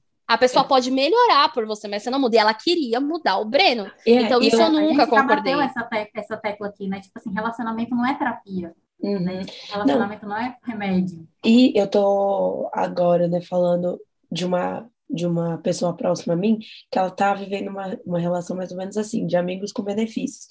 Só que o cara foi muito claro com ela desde o início. E ela falou para mim esses dias, ela falou, minha, sabe o que é o pior de tudo? Eu não fico com raiva dele. Eu não posso, eu não tenho esse direito. Eu tô com raiva de mim. Porque desde o início ele foi simplesmente claro: não existe a menor possibilidade da gente se envolver emocionalmente. Eu não quero um relacionamento. Ele falou com todas as letras. E ela falou assim: eu aceitei passar por isso. Tipo, eu assumi os riscos, né? Então, eu acho que, óbvio que o que ele fez com a Milena foi desprezível, mas é, e, é, o fato dela não falar já me incomodava muito, e aí juntou com ele ser muito cego e também as pessoas colocaram uma expectativa nela, de todo mundo, não, ele te ama. Cara, você não fala dos sentimentos das outras pessoas por ninguém. Tipo, não, ele te ama. Ah, vocês vão ficar juntos. Nutrindo uma coisa nela que Sim. na vida real. Não falavam na brincadeira. É o Exatamente. pessoal colocava isso na cabeça de uma pessoa que já criava toda uma fanfic ali com o cara. Exatamente. Então, não dava gente... para brincar disso com ela. Se a gente anulasse que é um livro e a gente saberia que, óbvio, ia acabar tudo bem, mas na vida real você não pode fazer isso. Você não pode ficar falando pra pessoa, tipo, não, realmente, ela te ama. É a mesma coisa de eu chegar pra essa minha amiga que tá passando por isso agora e ficar, amiga, vai lá, investe, porque ele vai mudar. Continua, ele vai mudar vai lá, vai lá. Ele te liga meia-noite só pra ficar com você, e é isso, porque você é a única opção dele. Vai lá, continua. Não, porque ele te ama, ele vai descobrir, ele te ama. Não, não tem porquê, sabe? Então, eu acho que esse encorajamento também de todo mundo juntou muito com, com essa, de alguma forma, essa, essa coisa que ela nutria por, por ele. E aí, vol, aí volta a questão que eu, que, eu, que eu comentei no episódio de tipo eu não consegui entender por que, que ela se apaixonou por ele. Não existe um motivo. Não tem, eu não consigo. Porque ela tinha todos os motivos para odiar só pra ele, odiar, né? E não amar. Exatamente. E, beleza, porque fora a, a, parte romântica, ele é um cara legal, ele é um bom filho, ele ali, né, tem uma boa relação com, com o filho dela. Mas aí, gente, isso é o mínimo que a gente espera de qualquer pessoa, né? Isso não é o máximo. Qualquer pessoa. Então, é, eu não via também esse motivo de se apaixonar. Ele é tipo um cara legal, mas é um cara legal para ser um amigo legal. E é isso, eu tenho mesma coisa que eu tenho isso na minha vida. Eu tenho um amigo, o meu melhor amigo, ele é o melhor amigo da minha vida, ele é a pessoa mais sensacional do mundo. A Nayara o conhece. Ele é tipo assim, a melhor pessoa do mundo. Para se relacionar, fica a critério, sabe? Não acho que seja então, não é o, ide o ideal de, de relacionamento com seus Exatamente. Então, não significa que você vai se apaixonar por ele, porque ele é o melhor, o melhor ser humano do mundo. Ser humano do, do mundo, exatamente. Então, Sim. eu não consegui entender o Breno se apaixonar por ela. Óbvio, a mulher é um puta de um mulherão. Mas ela não, não, eu, não, eu não, não entendia o, o, a loucura dela. Uma questão que se a gente for parar para analisar, não é defendendo a Isadora, mas se a gente for parar para pensar, ela foi a única mais sensata no meio da relação desses dois. Porque no início, ela nunca chegou e ficava, ele te ama. Sim. Não, ela chegava no Breno e falava, você é cego, você tá perdendo pessoas especiais ao seu lado por causa de outras. Quando a Milena ficou arrastando aquela mentira ali com o Murilo, a Isadora chegou nela e falou o que para ela? Milena, você precisa contar a verdade. Você tá destruindo a amizade uhum. de outras pessoas por causa daquilo que você gosta. Isso é um problema de vocês. Vocês não tem que colocar o Murilo no meio disso e uhum. acabar com a vida ali do Murilo também com os dois. Então, ela precisava de empurrões para falar isso. E quando o, o Breno liga para Isadora desesperado, que ele tá vê a Milena e o Murilo lá no bar, ele fica desesperado. A Isadora em nenhum momento fala assim: "A Milena te ama". Ela dá indícios. O que você vê da Milena? Como você enxerga a Milena? Tá, ela é uma mulher bonita, você ela só vê ela assim, você tem certeza? Sim, você tem certeza? O único momento que ela chega realmente na Milena e fala assim: o Breno é um idiota e ele gosta de você, é quando a Milena já contou a verdade pro Breno e que todo mundo ali viu realmente que o Breno gostava dela, mas o Breno não queria dar o braço a torcer. Sim que até mesmo ela já estava desconfiando que ele estava gostando dela. Foi o único momento. Então, em outros momentos, não falava isso. Diferente de todos ali ao redor que tava ali. Ele gosta, ele te quer, ele gosta, ele te quer, só no, aumentando mais aquilo, né? Dela Sim. ali por ele. Amigos, vou deixar um recado aqui. Todo mundo que é meu amigo, não espere isso de mim, que se for depender de mim, eu vou falar. Aí você não tá enxergando que a garota gosta de você, é um problema Eu sou seu. assim. Aí você lide com isso. Esses são os fatos você eu fazer com essa informação, assim. não me interessa. Eu sou assim. Eu sou Também muito sou assim, assim, eu não tenho paciência, assim. Eu falo pra Nayara, eu falo, gente, eu cheguei, eu cheguei num estágio da minha vida que eu não, eu não tenho uma paciência para nada. Eu sou insuportável. E eu falo para ela, eu não tenho paciência para lidar com essas coisas. É, tipo assim, eu já não consigo. Eu, eu sou uma pessoa solteira, então eu uso muito Tinder e tal. As, as pessoas vêm com um joguinho para mim que aí eu já fico tipo, eu não, não preciso passar por isso, meu Deus, eu consigo me satisfazer sozinho, não vou me humilhar dessa forma. Eu simplesmente Sim. retiro o match, paro de falar. E eu falo isso pra Nayara, cara, é muito ruim ser solteira, porque hoje em dia o pessoal é só joguinho, e, e eu já sou uma senhora, sabe? Eu não tenho paciência. Mas é. é passado o Brelena, eu, numa conversa, assim, com a, com a Deb, aí eu mandei, já mandei, assim, pra Deb, você topa participar de um episódio com a gente? Tipo, eu acho que não deu tempo nem eu apertar o enter, a Deb já respondeu, aí sobe as notificações pra Manu também, né? Uhum. Manu já me chama no, no WhatsApp. Você não fez isso comigo. Você não gosta de mim. Você tá me odiando. Você quer ver a minha Como você faz isso, eu sou ridícula? Como é que eu vou ficar na frente da mulher? Eu não vou ligar a minha câmera. Eu, Amiga, ela nem lançou o livro ainda, calma. Eu só joguei um convite, porque, tipo, é justamente isso que a gente falou no começo do episódio. É, se a autora tá aqui, não vai, tipo, ah, elas estão fazendo porque elas leram o livro, porque é marketing, porque a autora vai chamar visualização, não. Se a autora tá aqui, é porque a gente gosta da autora, porque a gente amou o livro e a gente lançou o convite.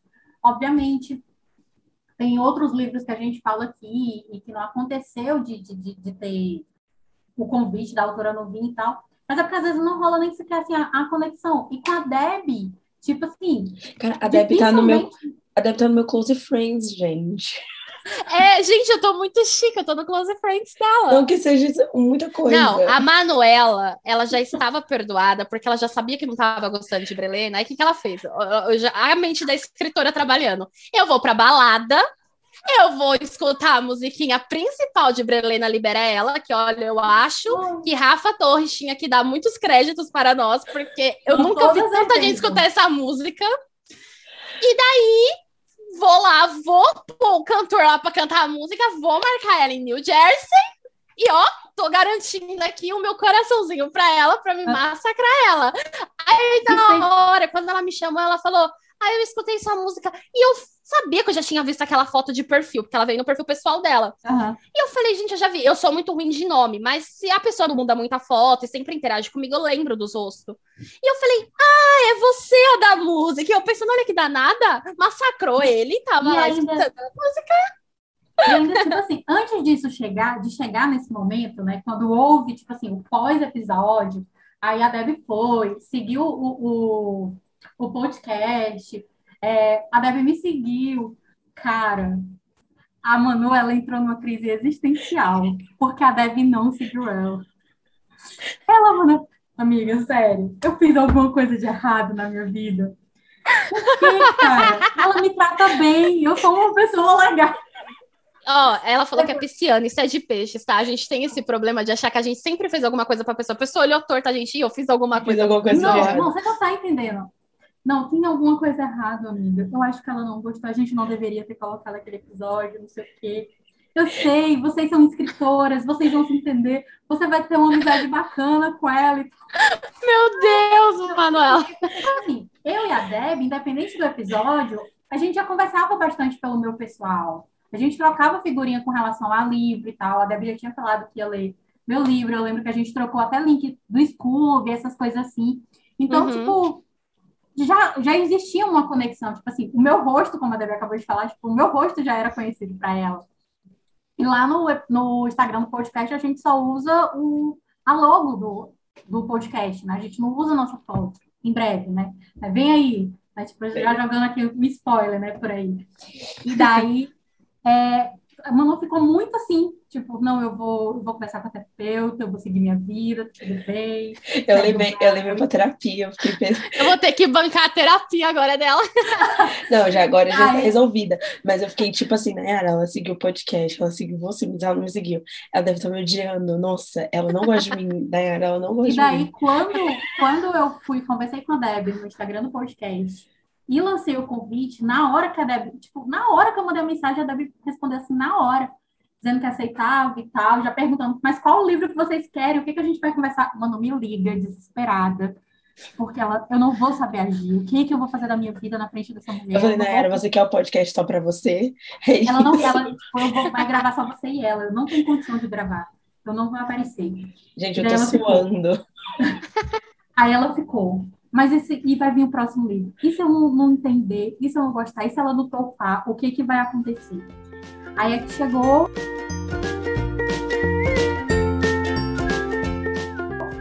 Tá perfeito. A, nossa, chegou aqui a cerejinha do bolo de Recanto das Alegrias. E aí, Manuela fez o contrário. Eu estava meio perturbada de trabalho, lançamento de, é, troca de coleção de cliente. Eu estava, tipo assim, passando mal de tanto trabalho. E daí, Manuela pegou logo para ler.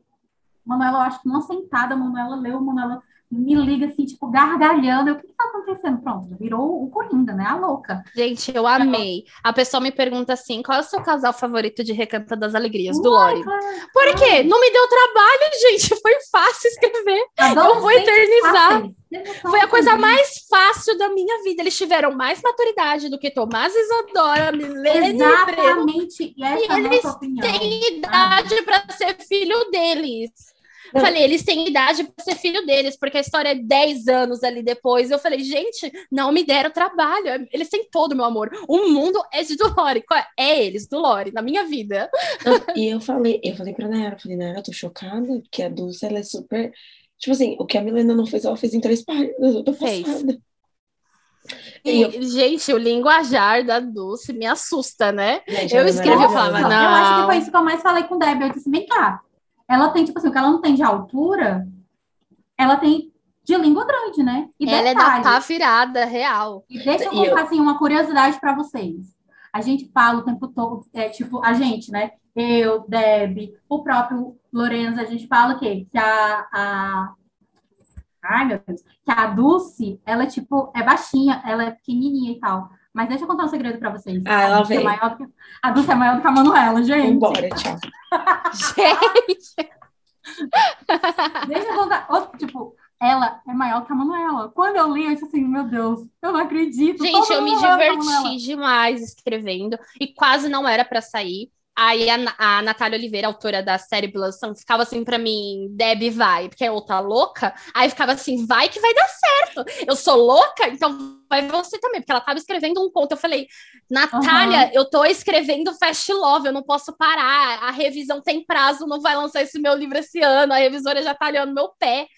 E ela vai dar certo. E ah, faz uma, uns desenhos aí também, comendo os desenhos, né? Porque autor louco se une, entendeu? É uma, uhum. um clube ali. Assim, você não fica louco o sozinho, é um clube, outro, entendeu? Né? Coloca a Bruna Obviamente.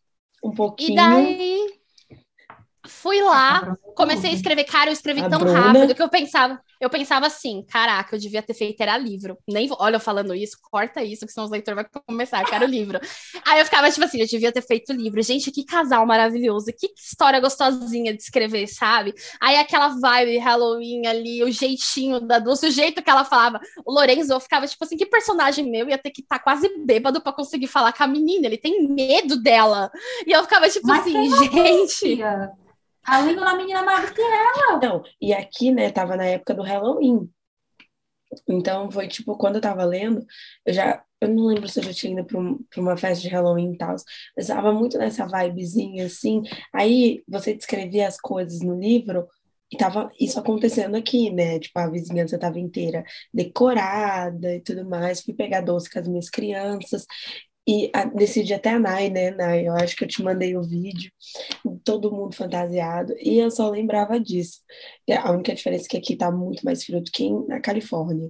Sim. Mas eu fiquei completamente apaixonada. Quando eu terminei o livro, eu falei, Nayara, é tipo assim, não superou o Improvável Amor, óbvio, mas assim, Tá no meu ranking de top 3. E foi uma misturinha, né? Porque a Dulce, ela tem uma mistura ali do Breno, da Isadora, de todos que ela conviveu ali. E ela deixa claro, né? Eu sou cria de Recanto das Alegrias. Vocês queriam que eu fosse o quê? Fofoqueira, é ela é louca, perturbada. E ali não ia ter os outros personagens. Eu não queria pôr os outros personagens. Falei, não, eu vou dar um momento ali final para se despedir até mesmo porque o próximo lançamento, o personagem é derivado do universo de Recanto das Alegrias, mas não tem qualquer conexão mais, ele só surgiu dali. Recanto das Alegrias fechou, eu brinco, né, que eu falo que é porteira, as leitoras não falam assim, ó, é a porteira, fechou os bichos lá dentro, deixa eles lá.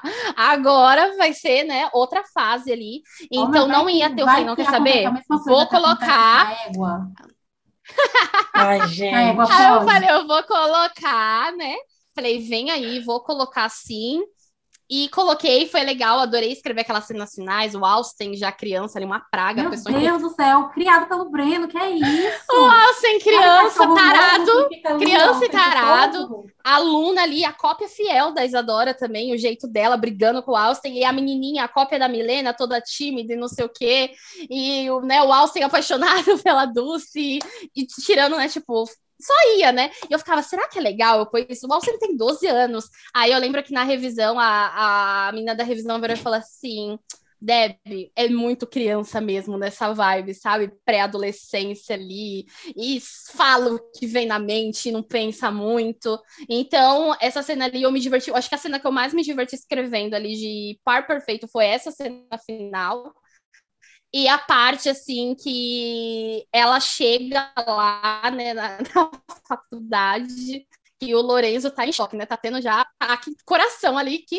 né? Dulce tá chegando ali na Califórnia para acabar com a paz dele. e ele escuta ela gritando de fundo, ele já começa, Jesus, tô tendo alucinação, meu Deus do céu. e ela já querendo saber, tem drogas, tem não sei o quê, e não sei o quê, eu quero viver tudo isso. E ele, longe de drogas, longe do, do povo do time. Ele já começa a digitar, né? Então, e tudo dela é ser deportado, o medo dela é ser deportada. Parece então, isso. O pavor dela é ser deportada de recanto da Não é tão simples, mas tudo aqui eu fico, né, área você deportada eu não aguento mais. Tudo para mim é, ai, Nayara, putz, vou ser deportada. É isso, acabou para mim, deu. Eu vou voltar. Eu, a maior humilhação da minha mãe, nunca mais eu vou poder ir pra Disney. Acabou tudo. Sonho americano se foi. Mas agora uma pergunta real, assim, muito curiosa.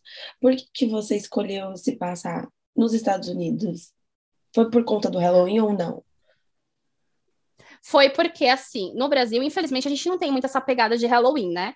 Uhum. E esse ano tava nessa pegada, assim, grandiosa, né? Aqui no Brasil, acho que por causa da quarentena, né? Todo mundo quis comemorar alguma coisa. Eu fiquei assustada vendo as pessoas fantasiadas. Gente, onde eu tô? Tô no Brasil mesmo? Alguma coisa errada. Mas eu já estava escrevendo ali o que, que aconteceu. Do mesmo modo que em Rendidos eu não queria deixar Isadora e o Tomás como foco, se eu colocasse eles em Recanto das Alegrias no Brasil e não colocasse os demais personagens de cena ali, Senhora Lene e não sei mais o que, e todo mundo ali, iam ficar no meu pé e iriam falar por que, que não tá os outros personagens, como já cobraram de Tomás e Isa não ser muito presente em Rendidos. Falei, então, eu quero que seja um momento só deles, porque aí ia ficar um livro muito extenso, não seria uma novela. Falei, então, quer saber? Eu vou adiantar a história, vai para 10 anos à frente, porque assim eu não preciso citar tantos personagens. E aí eu coloco Lorenzo na faculdade e ela entrando nesse ritmo ali de faculdade. Então, por isso que eu escolhi ali a Califórnia, é um local que eu sonho em conhecer, né? Falei, então vamos jogar ali na Califórnia e eu no auge ali, vamos pesquisar sobre a Califórnia, o que pode, o que não pode, porque eu sabia que tinha leis, que essa questão de namoro, de relação, aí vai eu pesquisar, não tô falando nem meu português direito, tive que ler os trem inglês, eu falei, meu Deus do céu, mas vai. Aí deu certo, joguei na Califórnia e fechei ali somente com os, os personagens principais, é óbvio, o pai do casal, os pais do casal principal, e com aqueles do modinho que começou, né? Com cada um ali deles ali reunidinho. Mas foi por causa disso mesmo. não, pela vibe e pela questão de não ter que pôr todos os personagens em cena. Ah, isso é, nossa, falei pra Nayara, muito maravilhoso. Aí eu já falo, no dia que você for pra Califórnia, você vai amar. Eu acho que é o sonho da Nay também. Assim, Califórnia é tudo. Não é o meu estado preferido, mas eu amo muito. Já fui algumas vezes eu adoro. É super vibe mesmo, né? Califórnia, você chega em Los Angeles, tudo é muito vibes. Você se sente muito famous em, em Los Angeles, porque tudo é muito chique, muito fancy. Então, mas é bem legal. Eu amei. Nossa, par perfeito, assim, fechou com chave de ouro. É muito maravilhoso. Os dois são muito engraçados. Eu me identifiquei muito com a Dulce. Como a Nayara disse, né? Sou baixa também, eu tenho 1,52 de altura. É, não, não, eu acho que parece, não sei, né? Não, não Instagram... parece que você é tão baixa. É, não parece. Não parece que você é tão baixa. Como as pessoas acham que eu sou baixa, eu tenho 70 de altura, eu sou bem alta, ah, não sou baixa. Né? Não, mas é a minha você mesma de altura que eu. É, a Nai tem isso também, de altura. Eu, sou, eu tenho 1,52, eu sou baixinha. E, e eu me identifiquei muito. Eu amo doce também. Eu, eu me identifiquei demais com a Dulce, assim, foi muito, isso foi surreal. Eu terminei e falei para você, né? Eu amei. Foi. Nossa, Perfeito, perfeito. Não costumo dar cinco estrelas para conto, mas eu dei cinco estrelas e fiquei, ai, que fofinho, muito fofos. É bem legal. Eu gostei bastante de escrever, até porque era meu primeiro New Adult, né? Eu nunca tinha escrito New Adult. Falei, então, seja o que Deus quiser, só vai. Não escrevi, vai. Mas, ó, Rendidos ao Amor Improvável na New Adult, não? Então, é, eu acho que rendido. Não, improvável não entra, eu acho, pela idade do Tomás. Ah. E eu achei o... que se tivesse sexo já era New Adult. Não, New. Adult, a real é que o New Adult ele entra ali pela idade, é de 18 a 30 anos os personagens. Ah. E aquele cenário de autoconhecimento, é, início de carreira, ou tá criando aquele nome e tudo mais ou cenário universitário, tem uns que não se passa que nem, por exemplo, os da Colin, os da Britney, geralmente são livros tudo nilados, nem sem ter no cenário universitário, mas é mais a questão ali do, do que abrange ali ao redor dos personagens e a idade Assuntos deles. E a idade deles. Ai, eu não fazia ideia. Cuidado com a burra, meu Deus. é, e menino Peterson. Menino Peterson tá chegando Peterson. É, eu lembro que quando eu tava lendo Brelena, eu comecei, cheguei para Manuel, Manuel fala muito, ela fala que tem essas questões técnicas, porque assim, uh. você, a partir do momento que eu disse assim, que eu sentei de vou escrever um livro, é, a minha visão como leitora mudou muito, porque a gente acaba Sim. dando uma estudada, vai ver assim profunda essa questão da escrita criativa, estudar a questão de narração e tal. E a minha leitura ela passou a ser totalmente diferente depois disso. E aí, quando eu cheguei para Manuela, eu disse assim, Manuela, ela está citando muito outros personagens. Porém, se você prestar atenção, não é o sentido de citar por conhecer. Ela está citando porque ela está nos introduzindo novos personagens. Aí ficou aquele negócio. Ah, mas o. Assim, né? Que a gente já tem ali, já vem da, da Isadora, muito espalhafatosa, e já vem do Breno, muito pegando todo mundo, muito simpático, muito isso. Ela disse assim: é cristiano. Eu disse assim: não é cristiano. Todo mundo achou que era o Cristiano. Manoel, é Cristiano? Eu disse, não é Cristiano. E eu vou te dizer o porquê. E eu lembro que eu falei exatamente isso para você, e você disse assim, bingo. Aí eu bingo, touché. Assim, Cristiano, Cristiano só tá pegando, só tá se divertindo ali na festa. Mas do Peter, a gente, ela já falou do pai, que o pai viaja, que a mãe. O pai é muito conectado mãe, com ele, né? Ela não fala da mãe, ela tá falando da família dele, ela tá falando da dificuldade dele para ali para se enturmar, para se envolver, da conquista do sonho. Ele é o mais sensato, a idade dele foi a única apresentada na história. ele é o mais na dele. De alguém assim, anyway, sabe? Desculpa, gente. Não vai citar assim, anyway, do nada, sabe? Tem que ter um motivo. Mas o que, que aconteceu? Eu, eu, fiz um jogo no livro, né? A real que foi um jogo ali proposital. Como eu sabia que muitas leituras pegam no ar muito rápido, eu pensei, o quê? O que, que eu vou fazer? Eu vou criar uma conversa. De... Não tá ouvindo? Não, ela falou eu. Ah, tá, tá apontando pra ela aqui, ó. Ah, eu falei assim: eu vou criar uma conversa, que é a cena ali de rendidos, da qual tá o Breno, o Flávio, o Cristiano e o Peterson ali no barzinho ali comendo na lanchonete. Vou criar uma conversa, e no meio dessa conversa eles vão soltar na roda o quê? Cristiano, eu pago pra ver quando que for a sua vez de se apaixonar, porque você adora tirar onda da cara dos outros, né? Falei, então vou jogar. E como o Cristiano é o personagem mais comédia, tão acostumado a vir desse cenário de comédia romântica meu, ninguém vai se tocar muito rápido, que é o, o Peterson. E dito e feito, a Nai e poucas outras foram as únicas que realmente acertaram que era o do Peterson, né? No entanto que todas, Deb e o Cris, gente, respira, é o Peterson. Desde ali que eu comecei a colocar o Peterson em história, ele já começou a falar comigo. Eu falei, eu vou terminar Rendidos e vou pegar Peterson para escrever. Só que, claro, eu não imaginava a carga emocional que essa história ia vir para cima de mim. Eu não imaginava que ia vir um New Adult, na qual a comédia romântica ia ficar ali segundo ou terceiro plano, e o drama ia vir assim, ó, certeiro de primeiro. Eu falei, Jesus, o que, que eu tô fazendo na minha vida, gente? Eu falei, eu não presto, eu amo ler livro assim, mas eu não presto para escrever. Então, mas realmente, quem chutou que era o Peterson, chutou certinho, analisou certinho a história. E eu, eu sou muito desligada. Eu jamais ia imaginar. Eu, eu falei, pra... no, eu falei no grupo que a gente participa, é, Manuela falou, é, eu, tá, eu, Manuela e outras meninas e tal, e eu fui e falei isso, gente, ela não ia jogar jogar isso de qualquer forma. Aí ainda falaram assim: ah, mas só por isso tem o Flávio. O Flávio aparece uma noiva. O Flávio. Falaram é isso cunhado, pra mim. É cunhado do Murilo. De, tipo, gente, mas olha só, ele chegou, ele casou, fechou ali. Já fechou dele, ali, não tinha como eu contar tá, uma história dele. O quê?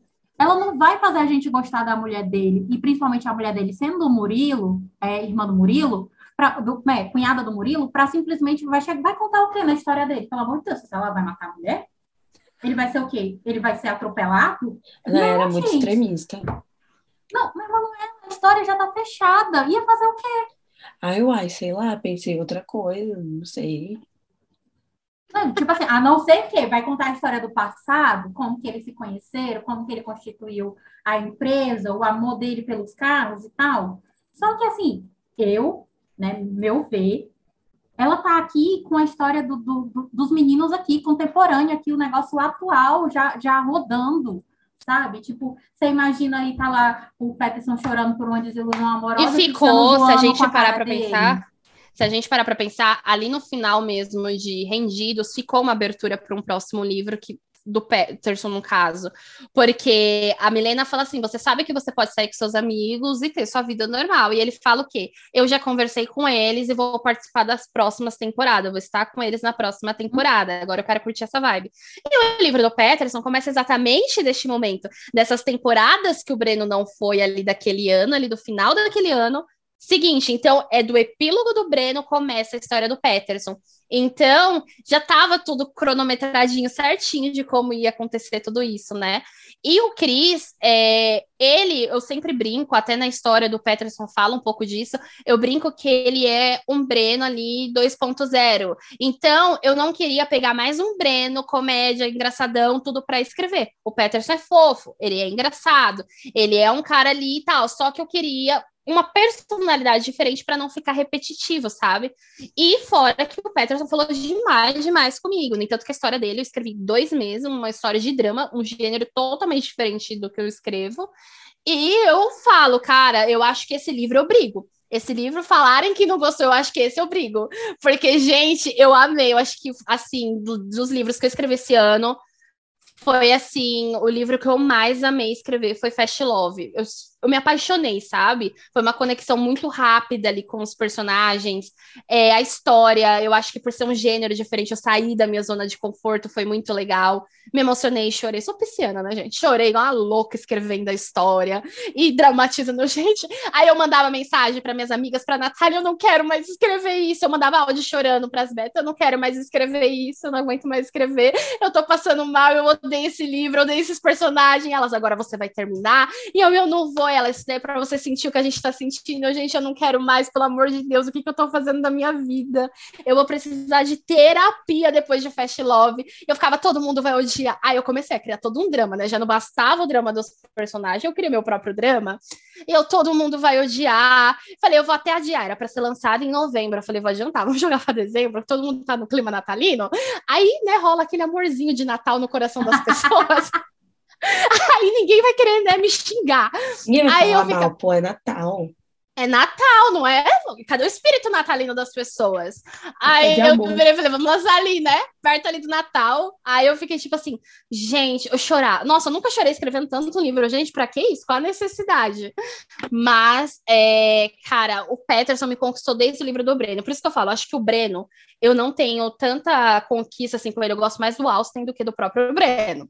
Mas eu acho que o Breno não tem tanta conquista assim comigo, porque o Peterson, o personagem, roubou a cena para mim no livro do Breno. Momento, eu acho que né? se o Breno não tivesse sido apresentado, eu com toda certeza eu falo, eu teria pausado o livro do Breno, pegado do Peterson, escrito do Peterson, lançado e lançado rendidos depois. Só que já estava ali apresentado, já estava todo aquele marketing, né? No entanto, que o Peterson, é, somente as betas sabem, ele chegou em rendidos para ele ser o vilão da história. Ele seria algo antigo da Milena, coisas de vilão. Só que na hora que eu coloquei ele ali na história, a primeira cena que ele tá ali com a Milena, eu falei, gente, tadinho! Isso daí é um Golden! Não, é, Olha que coisa fofa! Falei, não tem como, é um Golden, coisinha de ouro, não dá pra fazer isso! Falei, gente, eu não consigo! Falei, vamos anular, é pra pegar ele e pôr, não pode que coisa fofa no meio desses machos tudo bestalhado, o único sensato, o mais novo do rolê o mais sensato. Falei, que orgulho! Falei, não, ele vai ser bom Só que dali ele começou a falar, sabe, comigo. E eu ficava, gente, nem tanto, que os primeiros capítulos de Fast Love, eu escrevi escrevendo, escrevendo os finais de rendidos. Falei, sou louca, metendo dois livros ali, drama diferente, mas os, o início ali ainda foi escrito na época de rendidos, exatamente porque eu estava muito conectada com a história do, do Fast Love. E, no entanto, que até uma das betas chegou em mim, chegou em mim esse dia e falou assim: Deb, ela sempre, quando ela odeia, ela fala, meu, ela odiei isso, refaz. Ela chegou em mim e falou assim: Deb, eu achei que eu ia odiar, mas olha, dos seus livros desse ano, Fast Love me, me pegou. Ela falou Meu assim: eu céu. acho que por esse eu brigo ela chega em mim e fala assim. Pra ser beta. Ela chega em mim e fala Ai, assim, gente. por esse eu brigo. No entanto, que ela entra nos meus grupos, ela fica assim: se falar mal do Peterson dessa vez eu brigo. Ela falou: nunca briguei por personagem nenhum, mas se falar da história desses dois eu brigo. E minha outra beta também fala: amiga, você tá profunda e você tá precisando de terapia. Que que é isso aqui, essa narrativa? Gente do céu. E, as e uma das betas manda foto chorando, eu mandando foto chorando. A Natália, de, da série Blossom, tá lendo também. Eu jogo, mandei ela, eu falei, você mexe com drama? Leia. Fui mandando pra todo mundo que mexia com drama. Lê, lê, lê. E aí a Natália lendo, a Natália, amiga do céu, tá muito bom. Então isso, sabe, foi me dando mais ânimo, eu acho que de continuar a história, porque eu tava com muito medo. Mas, ai, gente. Não, agora é, eu também coração. Agora eu também quero ler. O que, que é isso? Ai, onde, que, onde que faz as inscrições para receber pelo menos dois capítulos? Ó, oh, uma das minhas betas era minha leitora, virou minha melhor amiga e se tornou beta e olha, pra vocês terem ideia. Ah, eu queimei largada, né? Eu sei que esse post eu já não vou conseguir, que é ódio de mim. É, a Natália, a Natália, a Manuela já se deu mal nesse início ainda. Ai, Deus. Pelo amor de Deus, assim, Ela já tá com os pontos negativos. É, eu tenho uma amiga que ela fala assim: nível de paciência da Manuela de 0 a 10, menos 5. É, é por aí. É por aí. É, é, tipo, e eu vou até, assim, né, é, expondo Manuela como beta, Manuela recebeu recentemente 50% do livro que eu estou escrevendo, E assim, eu só não fui santa quando eu terminei 50% do livro, tá? Amiga, mas você é, também tá tirando com a minha cara, né, Nayara? O que você fez? Ai, Nayara. Não tem noção dos Nayara. Tem, não, gente. Gente, eu sou uma beta exigente. Uma amiga minha mandou para mim dos livros dela. Eu acho que ela se arrependeu. Eu tenho para mim que ela quer desfazer amizade, ela só não fala. Eu acho que com medo, sabe? Mas ela se arrependeu. Ela chegou em mim, ela mandou uns capítulos toda empolgada. Eu li o capítulo. Aí eu mandei para ela, refaz tudo tá horrível isso daqui. Aí ela, meu não, Deus, eu falei, odiei não, isso, isso daqui não tá bom, isso aqui tá uma Mas o, o, pior nem foi nesse sentido. Tipo assim, tá muito bom tá muito bom. Só que. Aí eu fico brava com isso, quando tá muito bom e elas demoram para me mandar a continuação. Não, gente. É, não, eu não recebi a continuação. É que assim, é um ponto muito crucial. E ela destruiu o coração do meu marido. E eu fiquei, tô passada, Nayara, eu não tô acreditando que você fez isso com ele. Ele não merecia, ele merecia mais de você. Nossa, eu tô muito puta. É, tocamos nesse assunto? Com, com, pessoas em casa, porque a gente vai quebrar pau aqui. Nossa, pelo amor de Deus, né? Ah, não, não tem tá noção. É, é, é, foi mesmo assim por conta da história, sabe? O motivo é a história. Manuela saiu, ela. Eu não vou nem perguntar sobre porquê. Uma vez ela postou uns stories e ela não teve atenção e, tipo, tinha lá o nome da, da, da mocinha, tinha, tipo, todo o negócio. E, assim.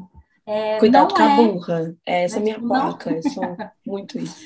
Não é continuação de história de um sonho mas, digamos, ali tá no, nem é spin-off, mas tá ali dentro do mesmo universo. Do universo, é igual o Fast né? Love, não é continuação, tá no Exato, mesmo universo só. pronto, é nessa mesma pegada. E daí, eu disse, Manuela, é, tá aparecendo o nome das pessoas, presta atenção. Então, aí, agora, depois disso, toda vida que ela vai postar alguma coisa, ela pergunta se pode. Só que no dia que ela terminou de ler o livro, ela nem perguntou, eu disse assim, quando ela tá com tanta raiva que ela nem perguntou. Me recuso. Olha, eu, eu não quero mais ser amiga desse tipo de pessoa, eu odeio ser amiga de escritora. Não, não aguento faz, mais. Pelo amor de Deus, gente. Mas as reações que eu tive de Fast Love com as betas era nesse nível. Oh. Elas me mandavam áudio assim, me escachando, eu te odeio, eu não vou ler mais nada assim. Eu mandava foto chorando. E eu, gente, o que, que eu tô fazendo? Eu levantava assim, uma, porque eu sou esperta, eu mando à noite e vou dormir, largo elas lá pra elas me xingar lá e eu só vou ver no dia seguinte. No dia seguinte, estava lá um monte de mensagem.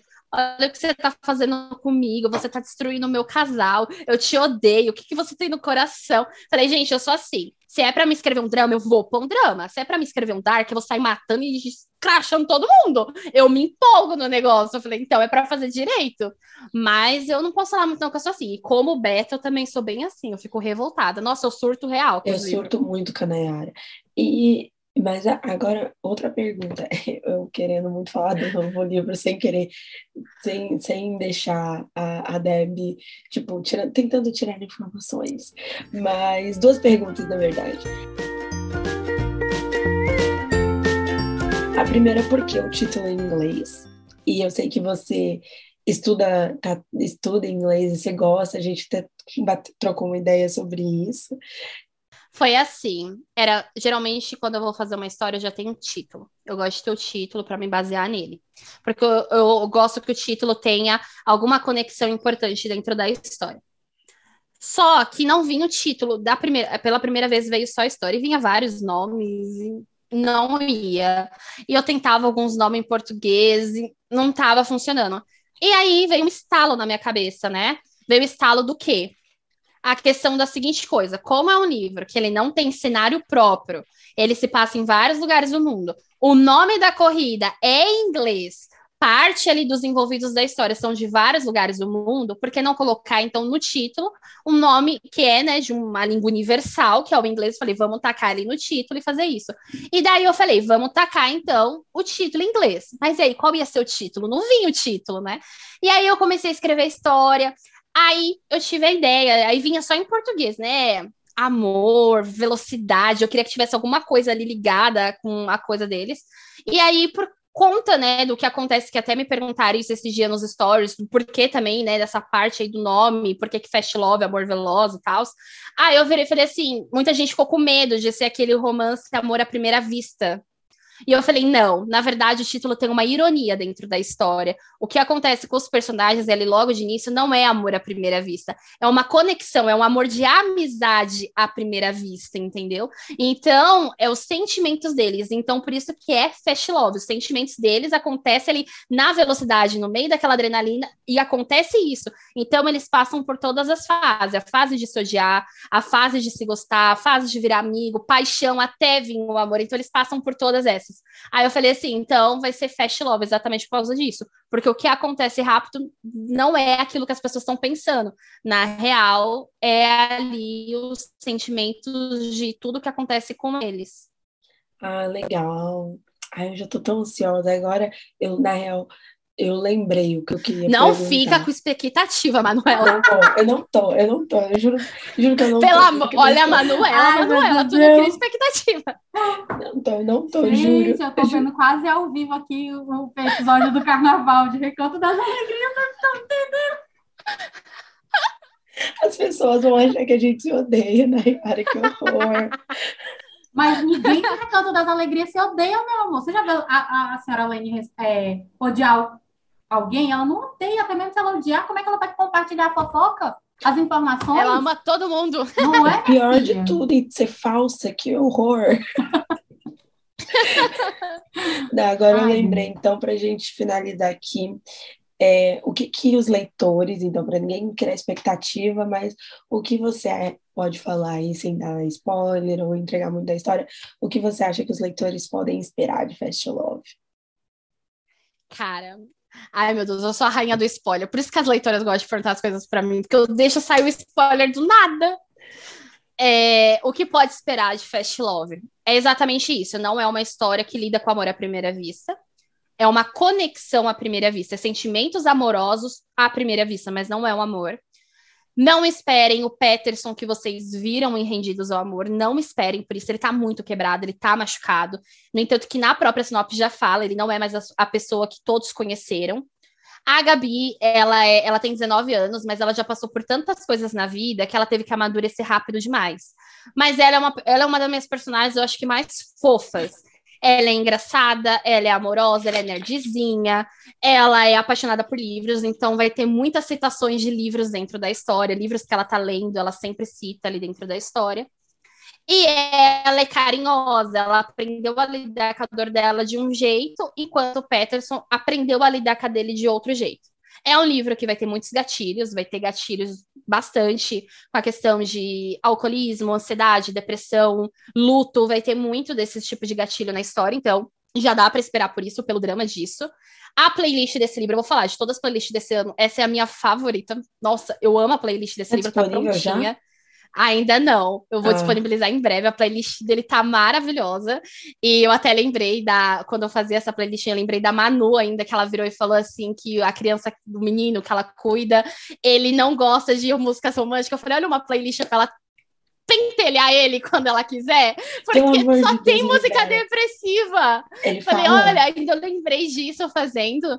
Ele fala, e ele é uma história que se passa em diversos lugares. Então a gente tem ali Mônaco, Portugal, a gente passa ali por vários lugares, ela não é só no lugar, então a gente tem a cultura de vários lugares que a história passa.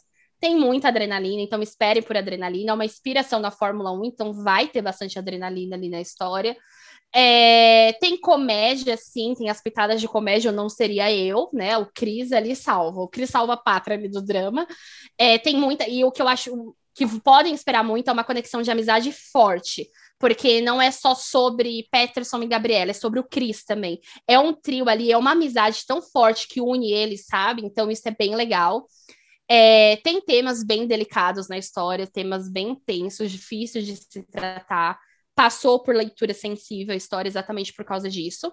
E podem esperar muito amor, podem esperar. Uh, talvez passem um pouquinho de raiva, às vezes, assim, né, com o Peterson. Raiva, talvez, eu pense assim, não pelo personagem, mas pela forma que ele tá escolhendo lidar com a situação. É, mas podem esperar também hot, a questão hot, erótica, até falo, é um livro erótico também. Entretanto, perto de rendidos, perto de Improvável, ele não é aquele tipo Improvável, meu livro mais hot, já sendo lotado, cena a cena ali, né? Não, mas ele tem umas cenas hot bem quentes, né? Ele tem ali, não é aquele monte de cenas, mas tem umas cenas bem quentes que eu fico tipo assim, gente, meu neném não é mais neném, tô chocada. Então, podem esperar esse lado aí também. E podem esperar um livro recheado de personagens. É muitos personagens para conhecer uma história que eu achei que ia ser pequena, paguei com a língua, mas tem vários personagens. E o melhor de tudo, é uma história que está objetiva. É uma história que está detalhista, mas eu não queria, como eu vim de um, um cenário ali de rendidos improvável, detalhista ao extremo, ao qual arrastou boas partes da história, esse eu quis ser objetivo. Então, eu deixei para ser detalhista nos pontos certos da história e né, mais precisa em outros pontos. Então, eu até considero que, ao meu ver, eu, como escritora a, dos livros, eu, eu falo que desse ano foi a minha melhor escrita, foi o meu melhor livro. Eu acho que por todo o cuidado, sabe, que eu tive para criar história, atrás de leitura sensível, tomar cuidado, fazer pesquisas para não jogar só os problemas ali que são problemas sérios, trabalhar em cima desses problemas, né, deixar notas tem, nossa, o livro está construído por nota. Tá aparecendo no YouTube, cheio de propaganda, cheio. Então, eu deixo muitas notas na história. Mas é isso, é esperar uma, uma escrita diferente, uma leitura diferente e ter a mente aberta para entrar nesse cenário ali New Adult, fora de universidade, é, com personagens fofinhos, uma história que é romântica, mas tem todas as suas cargas emocionais, que tem ali uns certos é, como eu posso dizer, uns certos problemas ali na história para ser resolvido, mas que também vai ter adrenalina, vai ter essas partes, assim, aquela emoção da adrenalina, que eu coloquei eles em pista ali, mostrando aquela adrenalina do piloto em pista, né? Assistindo vários documentários, várias coisas, falando dos carros. Então, e é um livro assim que se fala assim, Deb, qual é a sua cena predileta? Passa várias na minha cabeça. Qual cena você mais se emocionou escrever? Aí eu fico, gente, o livro todo, do prólogo ao epílogo, me emocionei escrevendo. Olha, então, temos epílogo.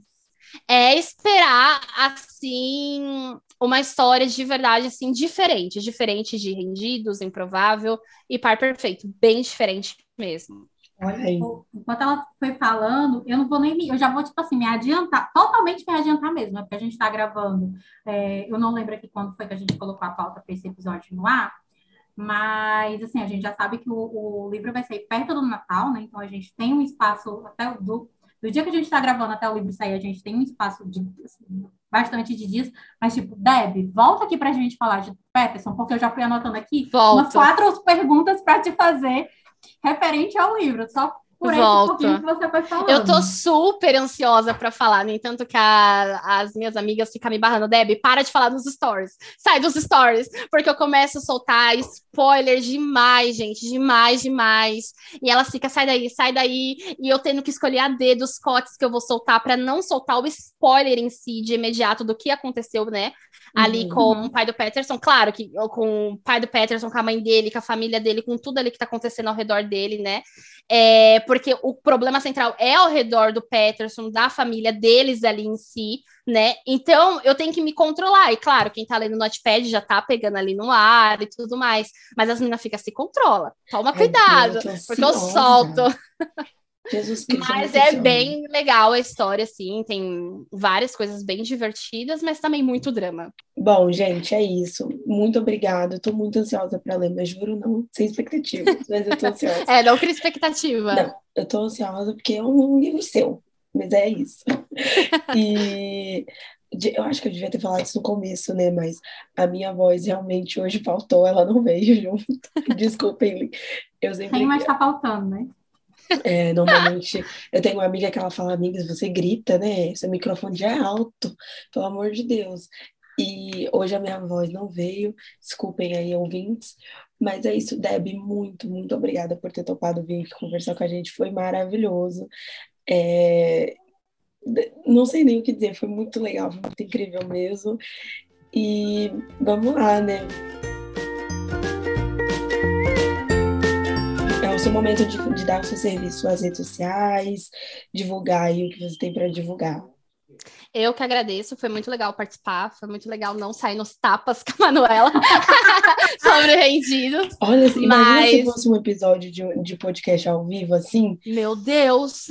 A Manuela nem ia aparecer, ela tava com medo. Eu ia mandar falar, Nayara, é, dor de barriga, não consigo ir. Não, mas eu que agradeço participar, foi muito legal. já tô ansiosa para voltar aqui para falar de Fast Love e poder falar com spoiler, porque aí quem leu, leu, quem não leu, surte. A gente não tem e... culpa, né? a gente não tem culpa, a nossa parte fez.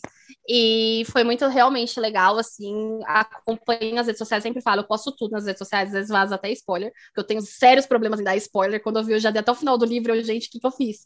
E, então, me siga nas redes sociais, o Instagram é deb.incor, deb.incor, incor é I-N-C-O-U-R, e Deb com Y. Me siga no Instagram, no Twitter. No Twitter não segue, não, gente, porque olha, eu ainda vou ser cancelada pelo Twitter. É melhor não me seguir lá, não. Gente, segue sim, é Mas me segue no Instagram. frasezinhos de spoiler por lá. Eu tô só dando a dica. Me segue, me segue no Instagram. Oh, e é isso, gente. Eu espero muito que as pessoas que peguem o episódio é, que não conhece Recanto das Alegrias forem ler, que gostem. Se não gostar, pode falar, Débora, eu não gostei disso, eu não gostei daquilo, mas com carinho, tal, sou pisciano, sou, dá carinho. É... E é isso aí, gente. Vamos lá para o último lançamento deste ano, que é, né, tá chegando aí dezembro. E é Depois isso, gente. Foi demais. Né, minha filha, você merece. É, não, eu já tô nas minhas férias. Em dezembro aí eu já vou ficar um mês paradinho, volto só em janeiro aí. Mas é isso aí, gente. O último lançamento do ano e espero que todo mundo goste. E se não gostar, gente, tenha piedade do meu coração. Eu sofri demais esse livro. ai, ai. Bom, aqui pelo Spotify vocês já sabem, né? Deixem o, o nosso like, a gente fala, que é quando vocês seguem a nossa página, que é assim que o Spotify entende, é a métrica do, do patrão. Então, sigam aí, cliquem aí no botão seguir e do lado tem um botão de ativar as notificações. Então, sempre quando o episódio for ao ar, vocês vão receber é, é, o, um aviso aí no seu celular. Lá no Instagram, nosso arroba é o arroba ressaca o podcast. Então, é, sigam lá a gente para mais informações, ter um contato maior com a gente. O meu Instagram pessoal, né, que eu sempre posto as minhas leituras, é manuzitae, assim como no Twitter, mas no Twitter eu sou bem negligenciada, que não faço nada. Eu apareço lá uma vez na vida, outra na morte, mas se quiserem seguir lá, vou tentar usar mais frequência, mas eu já não entendo esses apps de gente jovem, então não consigo acompanhar. E Nayara, você quer falar, amiga? Mas. Sim, então, os últimos recadinhos do dia, né? Como sempre, não posso deixar aqui. É, a melhor coisa que você tem para você pode fazer para apoiar um autor independente, não baixe PDF. Se você é assinante do Kindle Limit, né, principalmente os livros da Deb, está lá no Kindle Limit, leia pelo livro, pelo Kindle Limit. Se você gostar, os livros são custam menos que uma pizza, meu povo. E isso que você seguindo a Deb lá, você vai ver quando que a Deb geralmente ela faz algumas ações, né, Deb? E o livro até Improvável Amor ficou, ficou por um período gratuito. gratuito. Então, assim, não tem desculpa para baixar PDF ilegalmente, né? Tipo, lê pelo Kindle Limit, gostou? Você vai lá e compra o livro, ou esperar a autora disponibilizar gratuito, né? Não se esquecendo de quando terminar, avalia, compartilha lá na, nos seus apps de, de organização de leitura, né? Sim. Goodreads, é, no Scooby, que é uma forma de você estar tá ajudando, estar tá apoiando, e isso é muito importante para o autor, tá? Para é, Manu falou aí, mas o meu arroba você já sabe, é no site da NAI. E é isso. Todos. E sinto muito, Deb, que recentemente você tenha passado por isso, do, dessa questão do PDF. Eu, ah, depois disso, né, eu sempre bato aqui na tecla de que, gente, PDF é crime, né? Plágio. Previsto em Código Penal. Então, por favor, tanto comercializar, fazer a venda, quanto consumir. Sim. Então, não contribuam com pirataria. É isso. É isso, é isso gente. Beijo, gente. Gente, beijo. beijo.